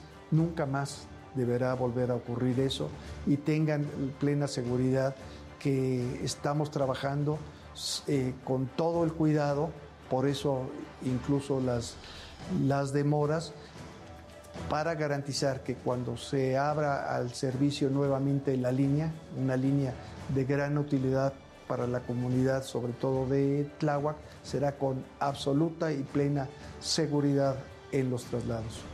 Desde el 3 de mayo de 2021, la línea dorada ha estado sujeta a revisiones de académicos, técnicos y especialistas. Las autoridades del metro aseguran que la revisión ha sido integral en la zona del colapso, la parte elevada y el túnel por lo que las 20 estaciones de la línea reabrirán a los usuarios a finales de diciembre de este año. Concluir todo lo que son lo- los trabajos hacia finales de noviembre y darnos eh, un periodo de tres semanas, cuatro para las pruebas preoperativas. ¿Cuáles son los avances hasta este momento? Según el director general del metro, en 11.9 kilómetros de túnel hay un avance del 100% en la primera fase del sellado de filtraciones, 40 canalizaciones concluidas, la obra civil de 5 cárcamos nuevos al 100%, pero aún falta revisar 10 cárcamos adicionales, la rehabilitación de rejillas en dos tramos, Insurgente Sur y Félix Cuevas e Insurgente Sur y Mixcuac. La principal intervención de esta zona es la sustitución de siete curvas desde el tramo de la estación Parque de los Venados hasta Atlalilco. La sustitución consiste en el retiro de todos estos elementos, el riel, el durmiente y el balasto, que es esta piedra que tenemos en este momento, y se reemplazan por materiales de mayor resistencia. En el caso de la línea 12, aparte de las filtraciones y las eh, eh, que tienen por la estructura misma del, subsuelo, hay ingreso de agua externa, cuestiones que no se resolvieron eh, de- adecuadamente en el diseño original, por salidas de emergencia o por rejillas superficiales de la vialidad. La parte elevada, dirigida por la Secretaría de Obras de la Ciudad de México, concluyó con el anclaje para el encamisado de 152 columnas. Incluso el tramo espejo a la estación Olivos que existía en la estación Tezonco, dicen, se retiró. Tiene otra problemática, son 260 claros, es decir, marcos entre una trave y dos columnas, 260 eh, claros diferentes, la parte metálica, y eso, eso significa que hay que tener 260 proyectos geométricos específicos porque cambian las longitudes de las traves, la altura de las columnas, las interferencias que puede haber abajo de las claves, hay, en algunos hay vialidades. Sobre la reclasificación de los delitos de homicidio y lesiones culposas a dolosas que exigen los abogados y víctimas, al considerar que el siniestro pudo ser evitado por funcionarios, evitó dar comentarios al respecto. Y ante la exigencia de demoler el tramo elevado, respondió. No es necesario tirarla, la línea jugaba un papel y juega un papel muy importante, cerca de 400 mil eh, viajes eh, todos los días. Lo que sí es necesario es eh, modificar y reforzar lo que se identificó como una deficiencia original de diseño y construcción. Para me lo dijo Adela, Jessica Moguel, Heraldo Televisión. Vamos ahora a hacer una pausa, regresamos con mucho más aquí en Me lo dijo Adela esta mañana, no se vayan, volvemos.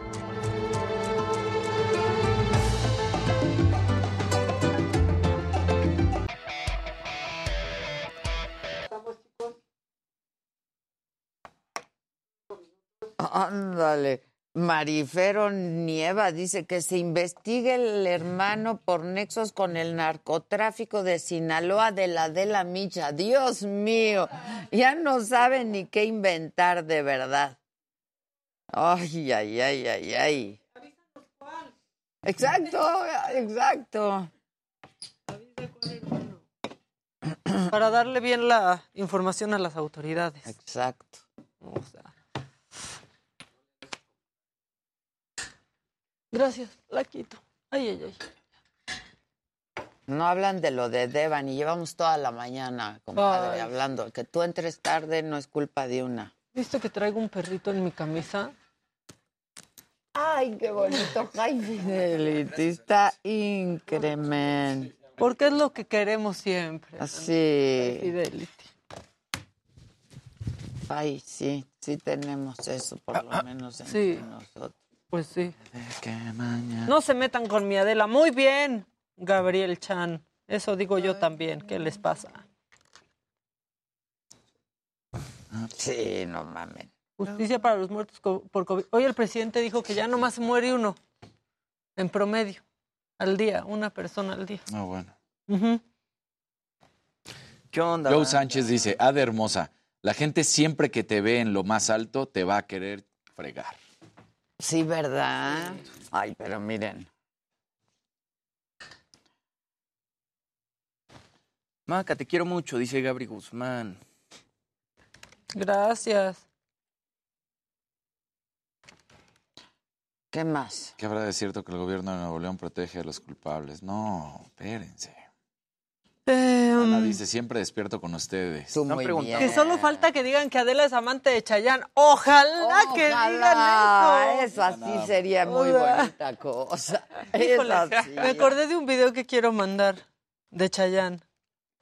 Ya están preguntando por Gustavo Prado. ¿Viene al rato? Al rato viene. Vamos a hablar del, del Met, Met. ¿no? Y es un traicionero, ¿eh? Ya lo vi con el pelo negro. No, ay, Sí, porque usó solo fue de spray. fantasía. Bueno, y pero a mí, me, que, eh, a mí me mandó foto con, con este, como si sí se lo estuviera haciendo así con aluminio y todo en la cabeza. Yo no sé si fue un montaje así que ya le se pidió a los lo- chavos de su oficina o algo. O se lo Bueno, O se pero lo- no o se lo lo sí repintó se de le ve, negro. o sea, sí se ve su pelo menos apegado a él que el tuyo. O sea, de- la verdad, a él sí le podía afectar Sí, la más neta, un poco la más. de Colorada. Sí. Adela, te Piénselo. quiero mucho, eres la reina, dice Gaby. Hombre, gracias.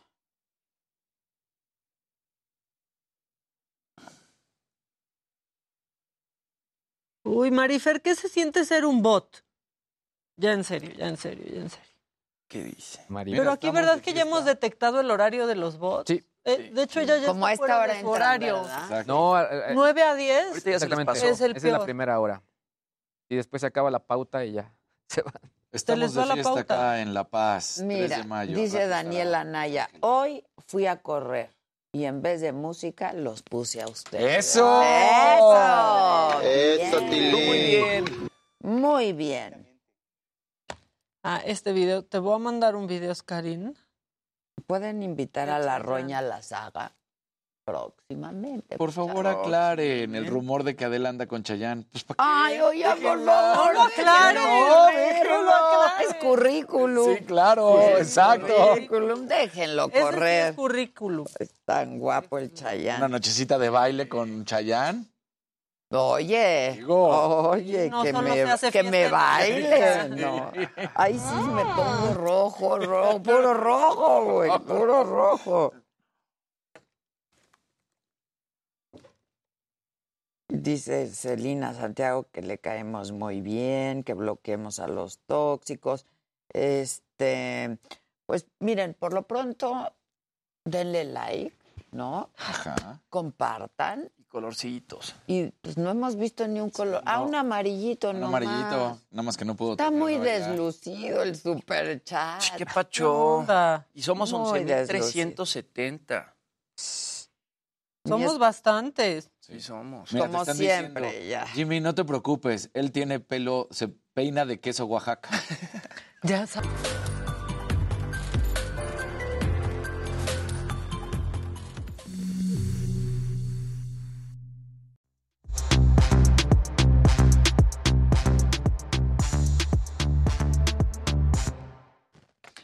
Bueno, vamos a hacer contacto en este momento. Lo haremos vía telefónica con Mario Escobar, el padre de esta joven Devani.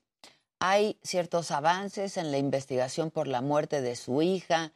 Entrega a la fiscalía los resultados del peritaje independiente. En fin, eh, de pronto, pues como siempre decimos, hay más preguntas que respuestas. Mario Escobar, eh, muy buenos días y antes de cualquier otra cosa, un abrazo solidario desde aquí, de verdad que, pues, eh, no, no se puede ni entender y no, no podemos ni entender el dolor que supongo ustedes están atravesando. Gracias por atender esta llamada. Buenos días. Buenos días, eh, Mario. ¿Qué, ¿Cuáles son los avances en esta investigación? ¿En qué va todo esto? Bueno, ahorita como el día de ayer este, estás comentando tú, este, presenté lo que es la, la necropsia individual independiente por nosotros, ya lo tiene la, la fiscalía y, y, y bueno, este van a checarlo, van a compararlo contra la necropsia que la Fiscalía de, de este, Desaparecidos hicieron. Y bueno, este, a- de ahí partimos. Este, recordar que esto es un proceso que volvemos a empezar con todo lo que este, cambia de giro de que en lugar de ser desaparecido, bueno, pues entra como fem- feminicidio. Ya, pero a ver, ¿cuáles son eh, estas diferencias entre estos dos peritajes?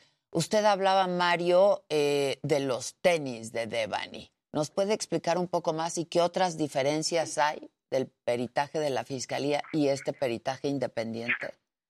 Bueno, lo único que eh, comenté el día de ayer y es lo que, lo que puedo comentar es este los tenis no estaban puestos al que eh, encuentran a Devani. Entonces, pues de ahí, pues ustedes ya y todos podemos este, respondernos muchas preguntas en el aspecto de que pues ella no cayó accidentalmente. Esa es mi teoría, ¿verdad? Digo, si hubiera tenido los tenis puestos durante 10, 12, 13 días, pues caray, se hubieran tenido al- al- a la piel. Y para quitarse unos tenis Converse de, no sé, ocho agujetas a doble este, encintado en el tenis, yo tengo unos tenis, no sé si usted tenía unos tenis Converse y, y es muy difícil para que eh, se quiten, o sea, se- más los que son los de medio botín. Toma tiempo, son tenis de botita y sí, toma tiempo, sin duda. ¿Hay hay alguna otra diferencia que han detectado en el Sí, peri- hay, sí hay varias diferencias, pero como comento, es responsable de mi parte comentarlas en estos momentos porque lo están checando los este, los peritos. En su momento van a hablarle al doctor independiente que, que yo o que nosotros como familia contratamos. Y bueno, este van a, a verificar las conclusiones este, que el peritaje de nosotros puso contra las conclusiones que el peritaje de, de la CEMEFO y de la y el coordinador este refieren. Y bueno si hay alguna este situación diferente que, digo eso sí lo puedo decir que según yo mi criterio sí lo hay como doctor no te las puedo especificar pero que de alguna manera pues tienen que este y, pues, fincar alguna responsabilidad si así lo si lo hubiese Ahora, eh, la Fiscalía ha dado alguna información al respecto. Ayer, por ejemplo, dijo que no habían podido hacer análisis toxicológicos en el cuerpo de Devani porque no había sangre suficiente. Mario, ¿cómo ven ustedes esta, esta declaración de la Fiscalía? Bueno, lo que me comentó a mí, este, no alcancé a ver yo la, la, la noticia, pero yo hablé con el fiscal y hablé con la licenciada Griselda Núñez y este, obviamente sí se puede hacer una, un análisis toxicológico pues con otra parte del cuerpo, o sea, puede ser con un cabello, puede ser con una con las uñas, este, son varias cosas y que este, ya lo mandaron a hacer, pero bueno, ahorita todavía no tienen los resultados. De igual manera nosotros, este, pues sí, este, el peritaje de nosotros sí este, entra en todo, entra, según yo, en todos estos detalles y bueno, pues ahí se va a, este, a checar a ver qué dentro de ese análisis psicológico que este, comentan muchos o que todos quieren ver, estamos hablando de un feminicidio. Sí, sin duda. caso, eh, Sin no duda. tiene nada que ver una cosa con otra, pero bueno, y de igual manera pues se tiene que realizar. Porque la Fiscalía también ha dicho que están investigando a un hombre que aparece, Mario, en uno de los videos. Así es, sí, pues, o sea... ¿Ustedes tienen idea de quién pudiera ser? Yo no, no, no, no, porque este, pues están analizando los videos. Aquí hay muchas personas que están trabajando el caso. Eh, la CONAVIN de México, este, la Comisión de Búsqueda Nacional, eh, una participación por parte del gobierno de, federal de Andrés Manuel López Obrador, una comisión, y luego acá que siempre ha trabajado por la Fiscalía de Nuevo León y en coordinación todo esto con este con el gobierno del estado así como lo- el Observatorio Nacional y la Comisión de los Derechos Humanos, la Comisión Estatal de los Derechos Humanos. Eh, ¿Ustedes sabían si Devani tenía pareja? Si. Act- actualmente no, no- actualmente no la tenía, o sea, novia sí que, que digas tú, o sea, fijo, que nos los haya presentado, pues no, o sea, digo, si hubiese, si hubiese sido el caso, pues yo estuviera estado encantado porque de alguna manera si hubiese tenido pareja, pues yo sé que salía con él, yo sé que él me le iba a regresar y bueno. Claro. ¿Cuándo fue la, la última vez que Devani tuvo una relación estable, digamos, de que No, ustedes... eh, eso lo sabe mi esposo. Ya. sabe mi esposo, este, yo la verdad siempre fui muy respetuoso de, de- de sus decisiones, este, no darle libertad, no darle libertinaje, darle libertad, darle espacio, es es una, una persona que apenas iba creciendo, que apenas iba conociendo, que empíricamente no tenía muchos conocimientos, que era una niña tipo adolescente que adolecía de muchas cosas y que bueno lo iba, lo iba a, a lo largo de la vida.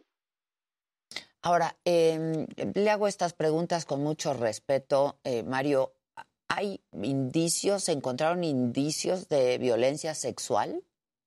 Me desconozco ahí, este, te digo, no puedo adelantar yo nada del peritaje, no puedo afirmar nada sin antes comprobarlo, sin antes este eh, que el doctor eh, lo exprese ante las autoridades, ante la fiscalía, y si así lo hubiese, pues este, el doctor lo va a tener que decir, y si no lo hubiese, bueno, pues el doctor también lo, va lo va a tener que comentar, porque acuérdate que todo, se- todo esto se hace ante peritaje.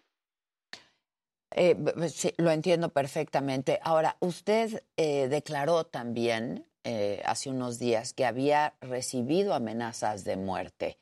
Eh, ¿qué- de, de qué se trató esto, Mario? De WhatsApp lo comenté y lo vuelvo a comentar por medio de WhatsApp porque, bueno, mi teléfono se hizo viral al momento de que lo suben a la, a la red, al internet, al, a, la- a los, a los grupos esos este, grandes que tienen muchos seguidores. este Entonces, pues sí, de alguna manera hay gente mala, gente buena, gente que juega y gente que no juega, ¿verdad? Entonces, este, sí, sí lo comenté, lo comenté en su momento. ¿Y usted ha- eh, eh, tiene, ha recibido protección, seguridad, usted y su familia? Sí, por parte del gobernador este nos está mandando protección.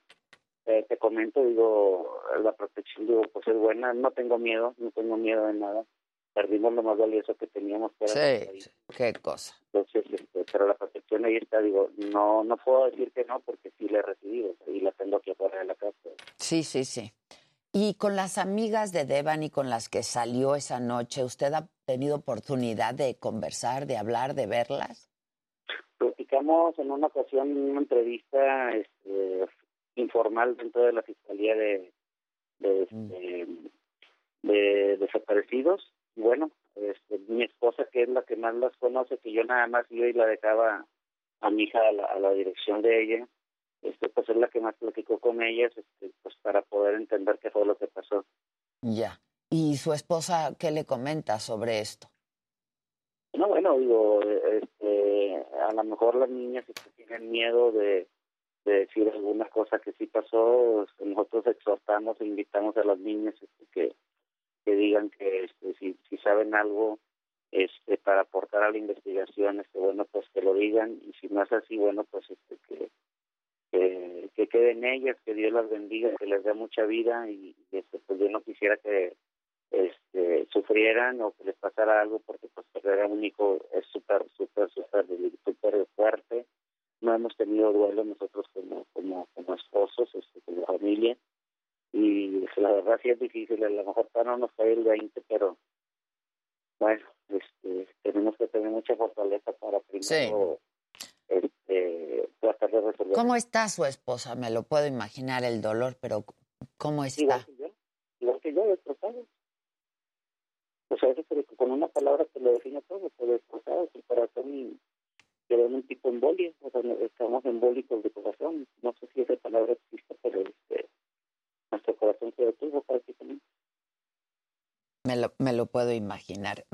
Eh, ¿Encontraron algo eh, en la bolsa de Devani? ¿Alguno, qué, qué, qué objetos encontraron ahí, Mario? No sé, no, no lo han dicho, no sé si este, eh, no, no, no lo dicen, lo, lo he comentado en varias ocasiones, la gente que comenta algo que se encontraron o no encontraron, bueno, no sé si ellos estuvieron presentes en la escena, si, son- si son fiscales, y ellos este, puedan determinar, bueno, pues que nos lo digan, digo, eh, sabes que tú que este, todo esto eh, está en cadena de custodia, Sí, sí. Una cadena de custodia, si tú dices algo que está dentro del proceso, bueno, pues amerita la cárcel legalmente.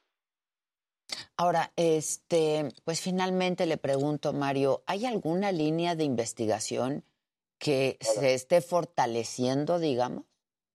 No se cierra ninguna línea de investigación, se está empezando un proceso desde el principio, desde los videos que han sacado las diferentes televisoras, este, y bueno, de ahí lamentablemente este, nos estamos dando cuenta de muchas cosas que este, todo se está investigando y que lamentablemente, porque hasta ahorita sale todo eso? O sea, si mucha gente tenía los videos, ¿por qué hasta ahorita los sacó? O sea, ¿por qué no los sacó en su momento? No estuviéramos pasando por esto, este, fuéramos una familia normal y, y, este, y tuviéramos hija.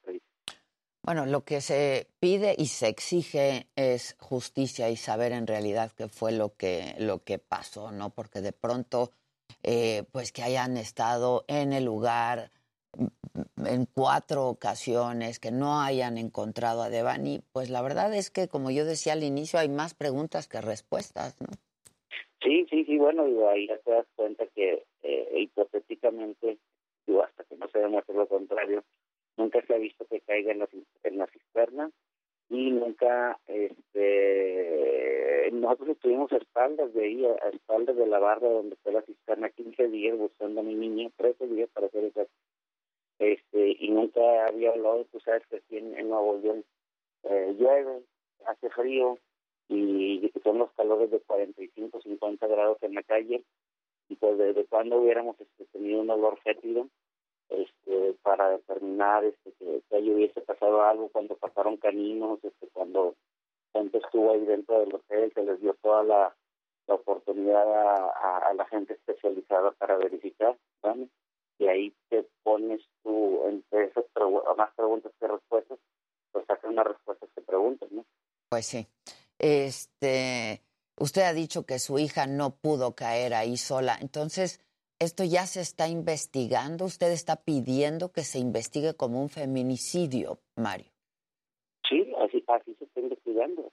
Así se está investigando como un feminicidio. Cuando hay una muerte este, por parte de una mujer, legalmente este, pasa feminicidio con perspectiva de género. Sí, sí. Así ya estamos viendo, esperando a que este proceso no debe de tardar mucho en, en, en cuanto a mi hipotética conocimiento, en cuanto a mis conocimientos muy vagos, a pasar a ser un feminicidio real. Pues yo desde aquí le mando, le mando un abrazo, como le decía, un abrazo bien solidario a nombre mío y de todo este equipo de trabajo. Pues la verdad, nuestro más sentido pésame, fue una cosa terrible que ni usted ni nadie debería de estar atravesando. La verdad es que las mujeres por eso exigimos nuestros derechos, ¿no? La verdad, una jovencita con una vida por delante, una cosa terrible. No debe de pasar esto ni en Nuevo León, ni en, México, ni en el mundo. O sea, vamos a sentar ese precedente y si mi hija me dejó ese legado porque ella estaba estudiando Derecho y bueno, pues este pues lo vamos a tomar de mano y si todo se resuelve, pues le voy a entregar su título a mi niña de, de abogada porque pues prácticamente estoy aprendiendo de todo. Muchas gracias, Dios te bendiga y, este, y estamos a la verdad. Estemos en contacto y estaremos, por supuesto, siguiendo e insistiendo sobre eh, pues esta terrible evento de su hija. Le mando un abrazo desde aquí. Muchas gracias, Mario. Bueno, sí. Gracias, buen día. Hacemos una pausa, vuelve.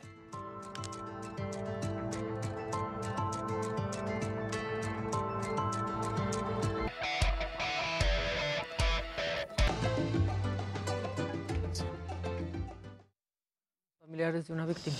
Estamos en redes sociales, chicos. ¿Qué onda, gente? Uf, qué dolor. Claro. Carmen Torrenegra, comparto tu misma opinión. Yo soy una que pienso que ahí en el motel está el culpable. Este no es el único caso, hay más Están investigaciones. asegurados también los coches que entraron. ¿no? Adela, sí. Cinco coches estos, ¿no? Gustavo, Adela, tu estilo de entrevistar siempre ha sido cordial, inteligente y con un estricto sentido periodístico. Saludos. Son unos 13 mil. Somos 13 mil. ¡Ole! ¿A poco? Somos 13 mil. Hola, ¿cómo estás? Muy bien, ¿y tú? tragedia, güey. ¿Cómo estás? Buen día. Traición. Qué traición tan artera. Hola, ¿cómo estás? Igualmente. ¿cómo estás? Muy bien, muchas gracias. Bueno, malo. Hola. ¿Y el pelo rosa? ¿Cómo estás? ¿Todo bien? Hola, ¿Tú? ¿qué tal? ¿Cómo Pues, ¿cómo te lo pintaste? güey? Ah, no te lo decolora. Claro que sí. No, ¿cómo se te va a No. poner negro? No, no se me puso negro. ¿Te lo repintaste? Te lo repintaste. Ah, te lo repintas. Sí, lo trae más corto. Sí, claro. Somos 12. Para mí Lo más importante siempre Pero es éramos estar tres. todo de negro. Siempre de negro, siempre de negro. Adelante, traje un regalo. Ahorita lo abrimos. Ay, muchas gracias. El aire. Buenos días Qué desde padre, Seattle. muchas gracias. Está tu oficina. A ver si, porque ya tienes muchos. Sí, pero esos están a la venta. Ah, mira, entonces este ya Ya, es claro. de tu corazón. De mi corazón. te gusta. Muchas gracias. ¿Te gustaron las oficinas? Uf. Padrísima, ¿verdad? Sí, y los foros. Muy buena convocatoria, ¿no? Esa mezcla de poder ver a las perdidas con Olga Sánchez Cordero. O sea, pues. Surreal. Era como una obra de Es arte. que eh, yo creo que eso es lo que me ha caracterizado, ¿no? en mi sí, carrera, sí. la verdad. Pero nadie más, o sea, de todo el medio de, ajá, de lo que sería comunicadores, puede hacer esa mezcla. Es que nadie se atrevería, la verdad. Nadie se atrevería Nadie. a juntarlo. ¿Y quieres que te diga otra cosa que yo me di cuenta que pasaba? La intriga que causaba el querer entrar a tu oficina. ¿A veías como- poco? veías como que Todos todos... sí, así, merodeando. Ajá, así como que, bueno, ¿y se puede entrar o no? se ¡Ay, a poco! Sí. Ay, eso nunca me lo hubiera Yo me senté un imaginado. ratito afuera y sí había gente que se asomaba. Sí, sí, sí. Es que sí, a eso de- Bueno, es que por primera vez tengo una oficina digna, ¿no? Bonita, pues. O sea, así Otra saga eras itinerante. yo no tenía oficina donde me dieran asilo, güey. Entonces ahorita sí, No, no, veías, no a- veías a la gente... ¿Me prestas tu oficina? Sí, así Pues sí los veías. ¿Y esta es la de ADE? Sí. ¿Y se va a pasar? No. Ah. ah, mira, esa nunca me la hubiera imaginado, la verdad. Jimmy también le hizo de cadenero un rato ahí. No dejabas No pasar a gente. Sí, no. Solo allá hacia... Sí. ¿Nunca te acuerdas de este muchacho que vimos que era ilustrador? Ah, claro, que me encantó. Entonces te hizo tu retrato. No me digas. Pero él mandó el retrato y yo ya lo mandé a imprimir. Entonces, Ay, muchas gracias. Está padrísimo a eso. ver si te gusta. Seguro, sí. Y luego el baboso de Toñito le quiso hacer, quiso abrir el paquete. ¿Cuál Toñito? Toñito es mi perro. Ah. No, pero no lastimó la impresión. No, creo que no. Creo que no. No llega a tanto, ¿no? Ahorita vemos la pata de Toñito. Sí, cuando lo-. Pero bueno. Hoy es el día del albañil. Sí, Sí, 3 de mayo. es Santa topic Cruz. también. Claro. Es hoy, es hoy. ¿Eh? Salpicaré mi intervención de interjecciones y palabras floridas. Dignas de la fecha. Pero aquí te saludan ellos. Ay, mira, qué bonitos están, Ah, sí, güey. están muy bonitos. Muy bonitos. ¿Ya los viste, mamáquita, sus No. perros? Ay, no. ¿Pero en qué momento eran dos? Han sido dos. ¿Sí? Ah, ok. O sea, murió uno Se y murió uno, pero entonces son llegó como otro, las pero tenías dos. de las lapiceros. Los tienes que reemplazar. Se va a sí, cambiar. Se reemplazan. Yo ayer estaba Me lo enseñaste pensando. cuando recién llegó. Yo ayer estaba pensando, porque como tengo muchos perros, Encuentra tu inspiración en GastroLab. Pasión por la cocina. Miércoles y viernes por Heraldo Televisión. GastroLab, tercera temporada.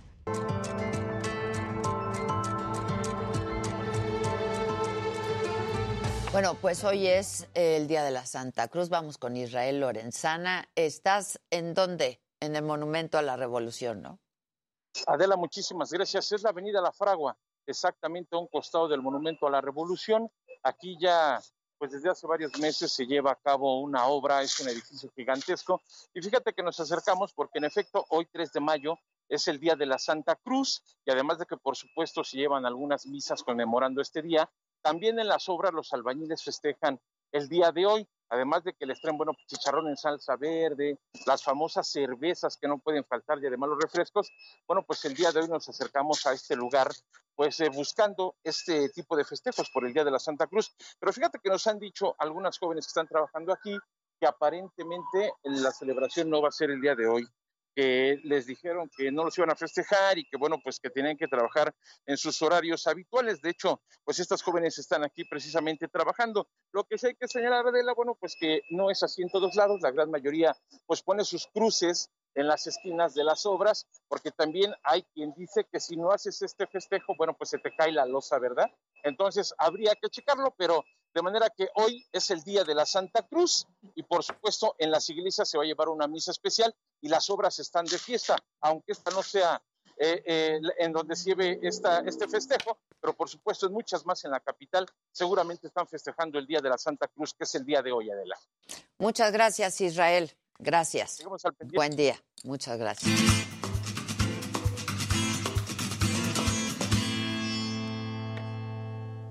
Mi queridísimo Gus. Adela, ¿cómo estás? Muy bien, días. ¿y Mira, tú? antes que nada te quiero dar este Ay, para tu oficina. Resulta que hace como un mes Te ayudo. vino Roberto Sánchez, bueno, vino en Zoom, porque todavía Sí, estamos en sí, esas sí, cosas me del, acuerdo. del COVID. Y entonces él es un ilustrador de moda, yo creo que de los mejores. Ay, qué Sí. padre. Ay, wow. Está padrísimo, Gus. Entonces, para tu oficina, Muchísimas retrato. gracias. Estás Está toda en increíble. Entonces ahí lo hizo. Está muy Schiaparelli. Sí, está muy Schiaparelli. Muy. ¿Entonces, ¿Sí te gustó? Sí, está increíble. Muchísimas Entonces, ahora que Adela anda gracias. estrenando oficina, Estoy estrenando Estás estrenando oficina, que me están acá. contando aquí que causó mucho morbo el día. Sí, sí, sí, sí. Todo el mundo quería entrar. lanzamiento. Y yo decía, pero como, ¿por qué? ¿No? Querían ver dónde trabaja Adela. Pues ahí trabaja. Gracias. Gracias, Bueno, gracias. también gracias a. Roberto Sánchez. que Y gracias a Roberto, por todo su supuesto, y además es buenazo el Roberto. Buenísimo. Buenísimo. Preciosa e igualita. Sí, muchas gracias. Bueno, Está pues, increíble. Ahora que ayer seguramente ustedes ya hablaron de esto, esto de la gala del Met, del Met Gala, Lo de todas esas comentamos. cosas, ¿no? Sí. Y ¿Quién fue un- tu favorita, Gus? Blake Lively. No, La mía sí. no, yo creo que sí está emocionante la cosa de la Kardashian mayor. Con Pero de las Kardashian menores, híjole, que ya no las dejen salir. porque Ni la Kendall Jenner no, te gustó. nosotros al contrario dijimos. La gorra de béisbol fue de terror. Ah, eso sí no me gustó tanto. No, pero bueno, a- el- el- la cosa es que yo toda la vida dije que la red principal en México era Facebook. Tiene 93 millones de seguidores. Y to- todo el mundo, los mercados, así toda la gente de marketing dice que Instagram, wow, pero tiene nada más 32 millones. O sea, siempre me pareció irrelevante. Y esto fue, digamos que noviembre y diciembre. Pero en el último reporte que acaba de salir, resulta que para esta fecha, ahorita que ya estamos en mayo, TikTok tiene 42 millones de followers. Sí, Se le TikTok pasó encima a está- Instagram, lo mató, lo dejó ahí roto en la carretera. Sí. O sea, y por supuesto Facebook a nadie le interesa ya. Y la gran diferencia es que TikTok está empezando a interesar a gente de todas las generaciones. No es un canal de bailes, o sea, hay todo tipo de contenido y en este todo tipo de contenido hay Empezó quizá, finanzas. ¿no? Como Sí, un canal como de un baile. pero sí evolucionó. pero evolucionó de una manera súper fuerte. Ya yo estaba haciendo el otro día un estudio para un cliente y este cliente me decía, no, pues es que ahora sí ya llegó Shane y nos va a matar a todos. Y entonces me puse a investigar y resulta que Shane en México tiene como pues un número limitado de, de seguidores en TikTok. Y Manu Styling, que así se llama en el TikTok, Manu. Hola, ¿cómo resulta que tiene Mucho 23 gusto. millones. Entonces, esto ¿Qué es... Cosas raras que pasaron en la pandemia, la verdad. ¿Cómo fue? Pues fue muy interesante porque, bueno, para empezar, este, ¿cómo están? Emanuel Castillo, Emanuel mejor Castillo. conocido como Manu Styling en todas las redes. Y él genera contenido. Él habla de moda. Sí, sí, sí. Ok. Yo llevo, bueno, en el mundo de la moda llevo alrededor como 10, 11 años más o menos. Este, empecé también, bueno, primero abrí una agencia, después ya, este, de- cosas que pasan y terminé dando clases. Este, di clases durante 8 años en una escuela en Polanco, aparte de Pues, también... ¿Cuántos años tienes? 36. ¡Te ves 20! Pero se ve de 20. Muchas gracias. ¡Qué Es parte de estar en bárbaro! TikTok, ¿eh? Sí, yo Que creo. tiene una que hablar el lenguaje de los 20. Claro, no, es- yo creo que también ese fue el éxito de, de entrar a la generación Z, Porque muchas veces me dicen, ay, pues eres mi primo, eres mi hermano, ya sabes. Y yo, no, hombre, ya soy como tu tío. ya estamos del otro lado. Qué va, Sí, hombre. sí, sí. Pero la verdad es que de- a partir de ahí vino pandemia, este, yo no me adapté como a dar clases en línea, porque yo soy muy interacción, la verdad. Yo para dar, para dar clases, yo soy como stand-up, ya sabes, yo soy feliz. Y esta pandemia no, no jalaba. Entonces, con el tiempo, eh, salí de dar clases, empecé a dar cursos, capacitaciones. Dije, pues, ¿por qué no hago en TikTok lo que me gusta, que es hablar? Y entonces empezamos a hablar. y salió perfecto. Y empezó a crecer muy rápido porque empezamos a hablar historia de la moda, este, todos los conceptos Ajá. que hay detrás, este, muchas cosas justo de las que platicamos Gus mucho tiempo también y por lo que somos fans butos. Sí, bueno, Y, este, aquí el Gus. Sí, sí, sí. Y, y como también cositas de, de, de, de- de moda, como, este, ya sabes, estas platiquitas que se pueden dar como, ya sabes, para la, eh, después de comer. Ajá, de ah, cómo se veía, qué exacto. vestido traía. O los chiqueadores, de dónde vienen, ya sabes, ese tipo de exacto. cosas. Y Manu de repente te explica qué es, por qué Rosalía trae tal cosa en su último video, de repente de dónde salió la influencia de la Virgen de la Asunción Sí, y de los sí. vestidos de 15 años. Y básicamente tú cuentas todo lo que puede ser desde la moda popular hasta la alta moda, explicando. Es que lo padre de aquí, yo creo que, bueno, lo que siempre hemos platicado, la moda siempre ha sido como un conducto social. Yo siempre digo que la moda es un archivo histórico, que hay que saber leerlo, porque me dicen muchas veces, bueno, cuando vas a una cena junta, ¿por qué te tienes que poner traje? Le dije, no es traje a fuerza, a lo mejor un blazer, pero ¿por qué? Por el bagaje histórico que trae atrás, a nivel s- psicología de la imagen y del vestido. Todo lo que es geométrico genera más poder y autoridad que si te pones algo más redondito, algo de tela más como pachoncita, eso es más amable. Eh, esto también porque tiene que ver, tiene que ver desde atrás, o sea, desde que yo, este, el bello Brumel o Bob Brumel, desde por ahí fin- en fin- finales de El Bello Brumel fue el 1700. primero que introdujo la ropa masculina y un concepto nunca antes visto, que los hombres estuvieran bañados. Ajá. Sí, exacto. Así caladitos, ¿no? La ablución matutina, por Es- amor pero a eso exactamente fue lo que él, él trajo. sí. Es la ablución matutina.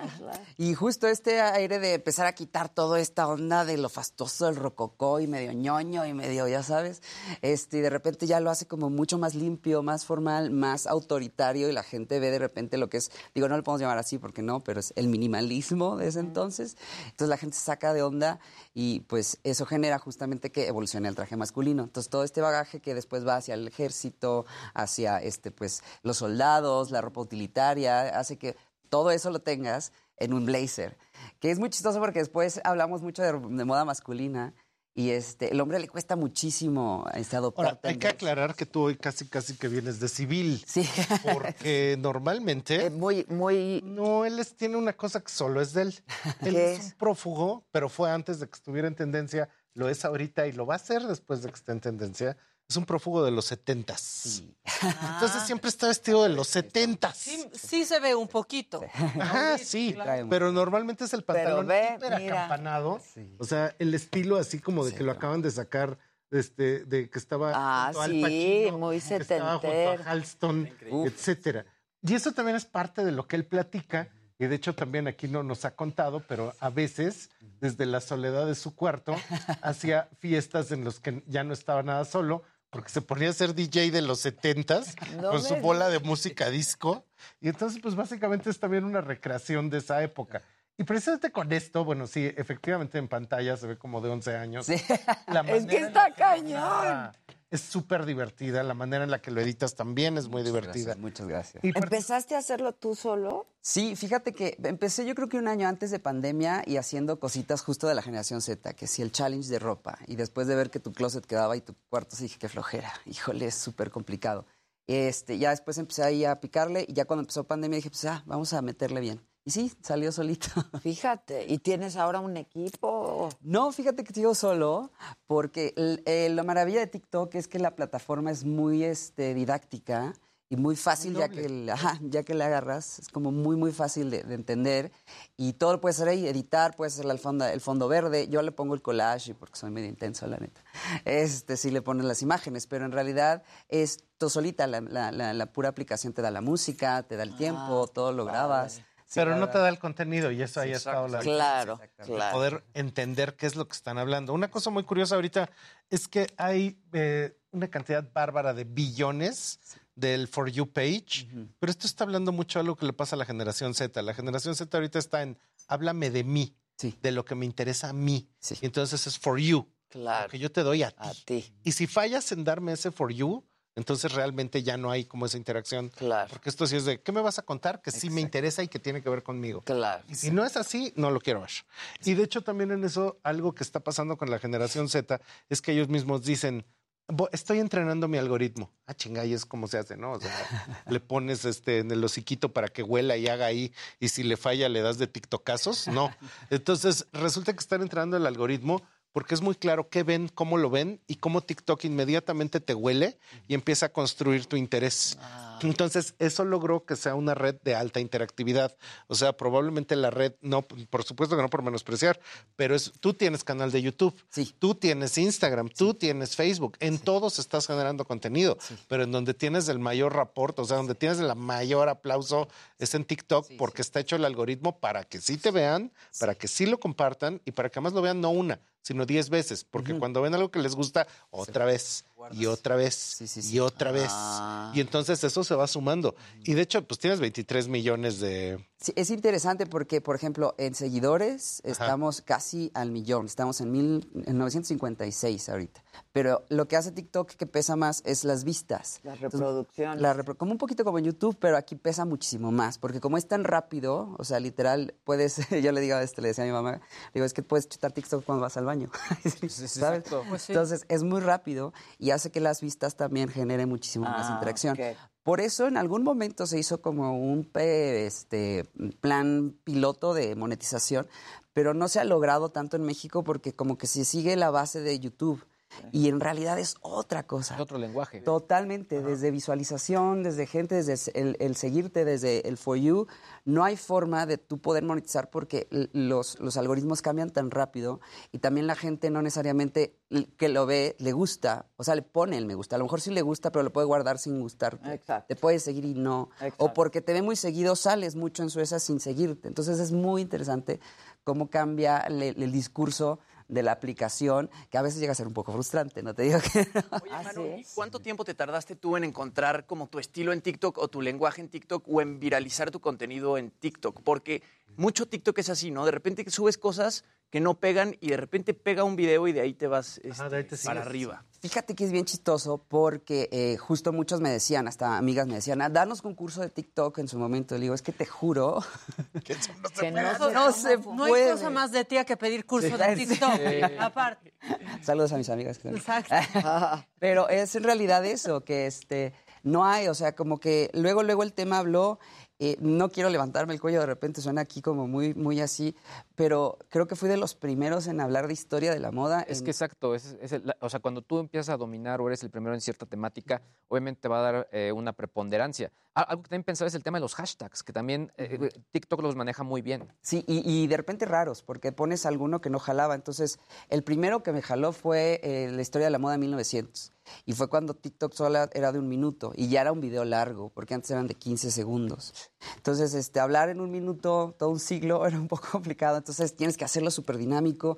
También tienes que entender mucho que en ese entonces, ahorita ya creció justamente la audiencia, pero en TikTok en realidad es una audiencia como de 14 años a 20 años más o menos. Pero ahorita llevan 36. Y ahorita ya Pues claro, ya, ya creció. Y ahorita hay muchísimos expertos hablando de sus propios temas. Ya este, entonces Hay finanzas, hay fintech, hay un montón de cosas. eso está padre. Hay programación. Ajá, Encuentras hay de todo tipo de cosas ya. Pero Sí, siguen eso- videos cortos. Sigue haciendo videos cortos, pero sí te, ya te están hablando de cosas que son increíblemente sorprendentes. Estuvimos viendo en TikTok de Generación Z este, cosas de finanzas y cómo toda la Generación Z está pensando en casarse.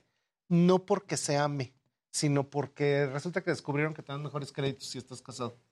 Fíjate. Sí, sí. Y eso fue así Eso como, sí es wow. cierto. Ajá. Y va más allá del este del discurso de con quién te casas. O sea, si me voy a casar con mi mejor amiga, con mi mejor amigo, porque queremos comprar tal cosa. Ah, bueno. Sí, sí, sí. No, y de hecho, eh, una como pelea chistosa justamente ha sido con la generación Z, porque mucha de esta generación eh, este, es la inmediatez y creo que TikTok es parte de esta inmediatez. Entonces, lo que buscan es, por ejemplo, series ya no tienen pausas, las ven todo de un jalón. Películas, ya se esperan a que esté en la producción. Ya, o sea, esto de repente la tiene- plataforma. Total. Entonces, aquí de repente darles esta información cortita hace que les ayude, porque muchas veces, no sé, me ha pasado con alumnos que hacen editorial, maquillaje o styling o moda. y le dicen el rococó. Se meten a Pinterest, sale rococó y sale una editorial de los 60 rococó, una editorial de rococó real, una ilustración. Y entonces hacen una revoltura y terminas teniendo chile, mole y pozole. Y justo lo que pasó en la Met Gala, ¿verdad? Este, Chile, mole y pozole. y, y es eso, porque de repente es como, no, o sea, hay ciertas cosas que pasaron. La moda no nada más es porque fue así, sino eh, movimientos sociales y revoluciones sucedieron para que pudiéramos evolucionar la moda como fue sucediendo. El rococó al regencia, pues justamente fue toda la caída de este, pues, eh, María Antonieta, los Luises, etcétera, y cómo todo esto tuvo que evolucionar para negar esa parte de la historia. Y entonces viene esta Y algo curioso que hacemos tú y yo en, en la competencia. ¿Fue tu alumno? No, no, nos conocimos. Yo sé, creo que los dos nos conocimos en redes. Exacto. ¿A poco? ¿Y tú estudiaste? Haciendo algo en paralelo. Yo estudié moda en la Náhuac del Norte, ya, ya tiene rato. y yo conocía a, a Gus por redes sociales. Ya. Sí, y una vez no, no Porque te has de hacíamos acordar. cosas parecidas, o sea, lo que estamos haciendo de historia, eso es parecido. ¿Qué, qué pasó? Una... Que me- yo, me, yo me acuerdo muchísimo, la primera vez que te conocí fue en un Fashion Week. Ah. Fue de, ay, yo, Mala, yo súper fan. Hola, soy Manu, te amo, ya sabes. Yo no Y entiendo nada, eh, o sea, yo no entiendo nada en la calle, no sé quién me habla. No, no, te entiendo, te creo, te creo. No, por eso, pero me dice, ay, Yo voy como gracias. Miranda Priestley así de quién es, quién es. Exacto, que te tienen que decir, pero Yo no sé nada, ¿no? Y apa- pues mitad es que no veo y segunda mitad es este, por conejo y panda conejo. o sea, ¿Qué, mes, ¿Qué sale si mezclas un panda y un conejo? Por eso tampoco. Ah, ya entendimos. No, pero me acuerdo perfecto. Se me va. Ah, yo fan, ya sabes, ya, se fue. Y Pero después, yo cuando te descubrí regresar. en redes, fue así de qué bien contado está esto, qué divertido está, qué simpático está lo que está contando. Y curiosamente yo creo que para todo el mundo sería una monserga, híjole, me van a hablar de historia. Sí. Sí, No, claro. es muy divertido, claro. Te lo juro, siempre lo he pensado cuando empecé a dar clases. Este, una de mis ah, este, maestras, que Mariana Gandía también por ahí está, este, justo me lo platicaba así, como una historia, ¿sabes? Entonces de ahí dije, así tengo, así quiero que la gente sepa. Y si me hubieran enseñado historia por moda, Claro. otro bolet sería, entenderías mejor. Pero este es el problema de narrar. O bien Y es contada. realmente el problema que está detrás de las redes sociales. Y la capacidad narrar. de síntesis, ¿no? Que creo que también es parte del reto de las redes sociales, ser muy sintético y muy puntual. Ajá. Sí. Y el manejo de imagen. Ahora, una cosa que es curiosa es que todos los que tengamos la edad suficiente, ¿verdad? Recordamos tanto el ah, del Sí. ICQ, El Sí, sí, la Sí, Ajá. ICQ. claro. como recordamos el este, high five. Lo conocí Y- en TikTok yo. Y, te- y te- y tenemos también el recuerdo del MySpace. Claro. Pero esto que estoy diciendo es que sorprendentemente para gente que cree que esto es eterno, todas las redes sociales se mueren. Claro. Y todas las que han existido antes se han muerto. Sí. Entonces Facebook sí se ve así como que va a dar un paso y le va a dar un ataque al corazón. Por O eso sea, lo del metaverso. se ve, se ve Es tal ya- cual, o sea, es Lo leyeron muy bien y lo Claro. leyeron a tiempo. Sí, lo entonces. Pues explotaron eso hasta es muy donde pudieron. relativo, porque yo creo que precisamente Meta es lo que lo va a matar. Porque lo está matando en capitalización, lo está matando en inversión y no hay nadie que diga así como, híjole, me voy a meter a un universo virtual. Precisamente en esto estuve viendo estadísticas para un estudio que estoy haciendo y resulta que Pokémon Go sigue vivo. Sí. Sí. Pero Pokémon Go solo está en segmentos de edad súper altos. O sea, resulta que los que se quedaron buscando Pokémones es gente de 36 para arriba. De mí no se va a Y los hablando. De mí chavitos, tampoco. De mí tampoco. Yo amaba buscar Pokémones, pero ya. y los chavitos no están ahí porque Salud. no les interesó. Salud. Gracias. Entonces eso también es muy curioso porque hay una edad en la que esto te prende, pero a los chavos no. O sea, es otra cosa.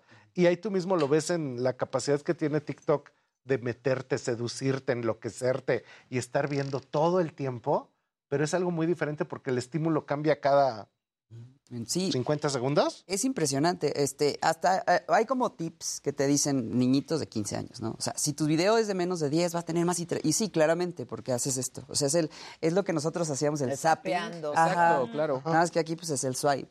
Eh, entonces, aquí el challenge es no hacer videos tan largos, porque supuestamente ahorita ya TikTok a ciertos este, perfiles le está permitiendo subir videos de 10 minutos. Todavía en México no. No creo que funcione, sinceramente, porque... Video de 10 minutos. Yo tampoco. Sí, no, yo no, no lo veo. Y ya está Está compitiendo larguísimo.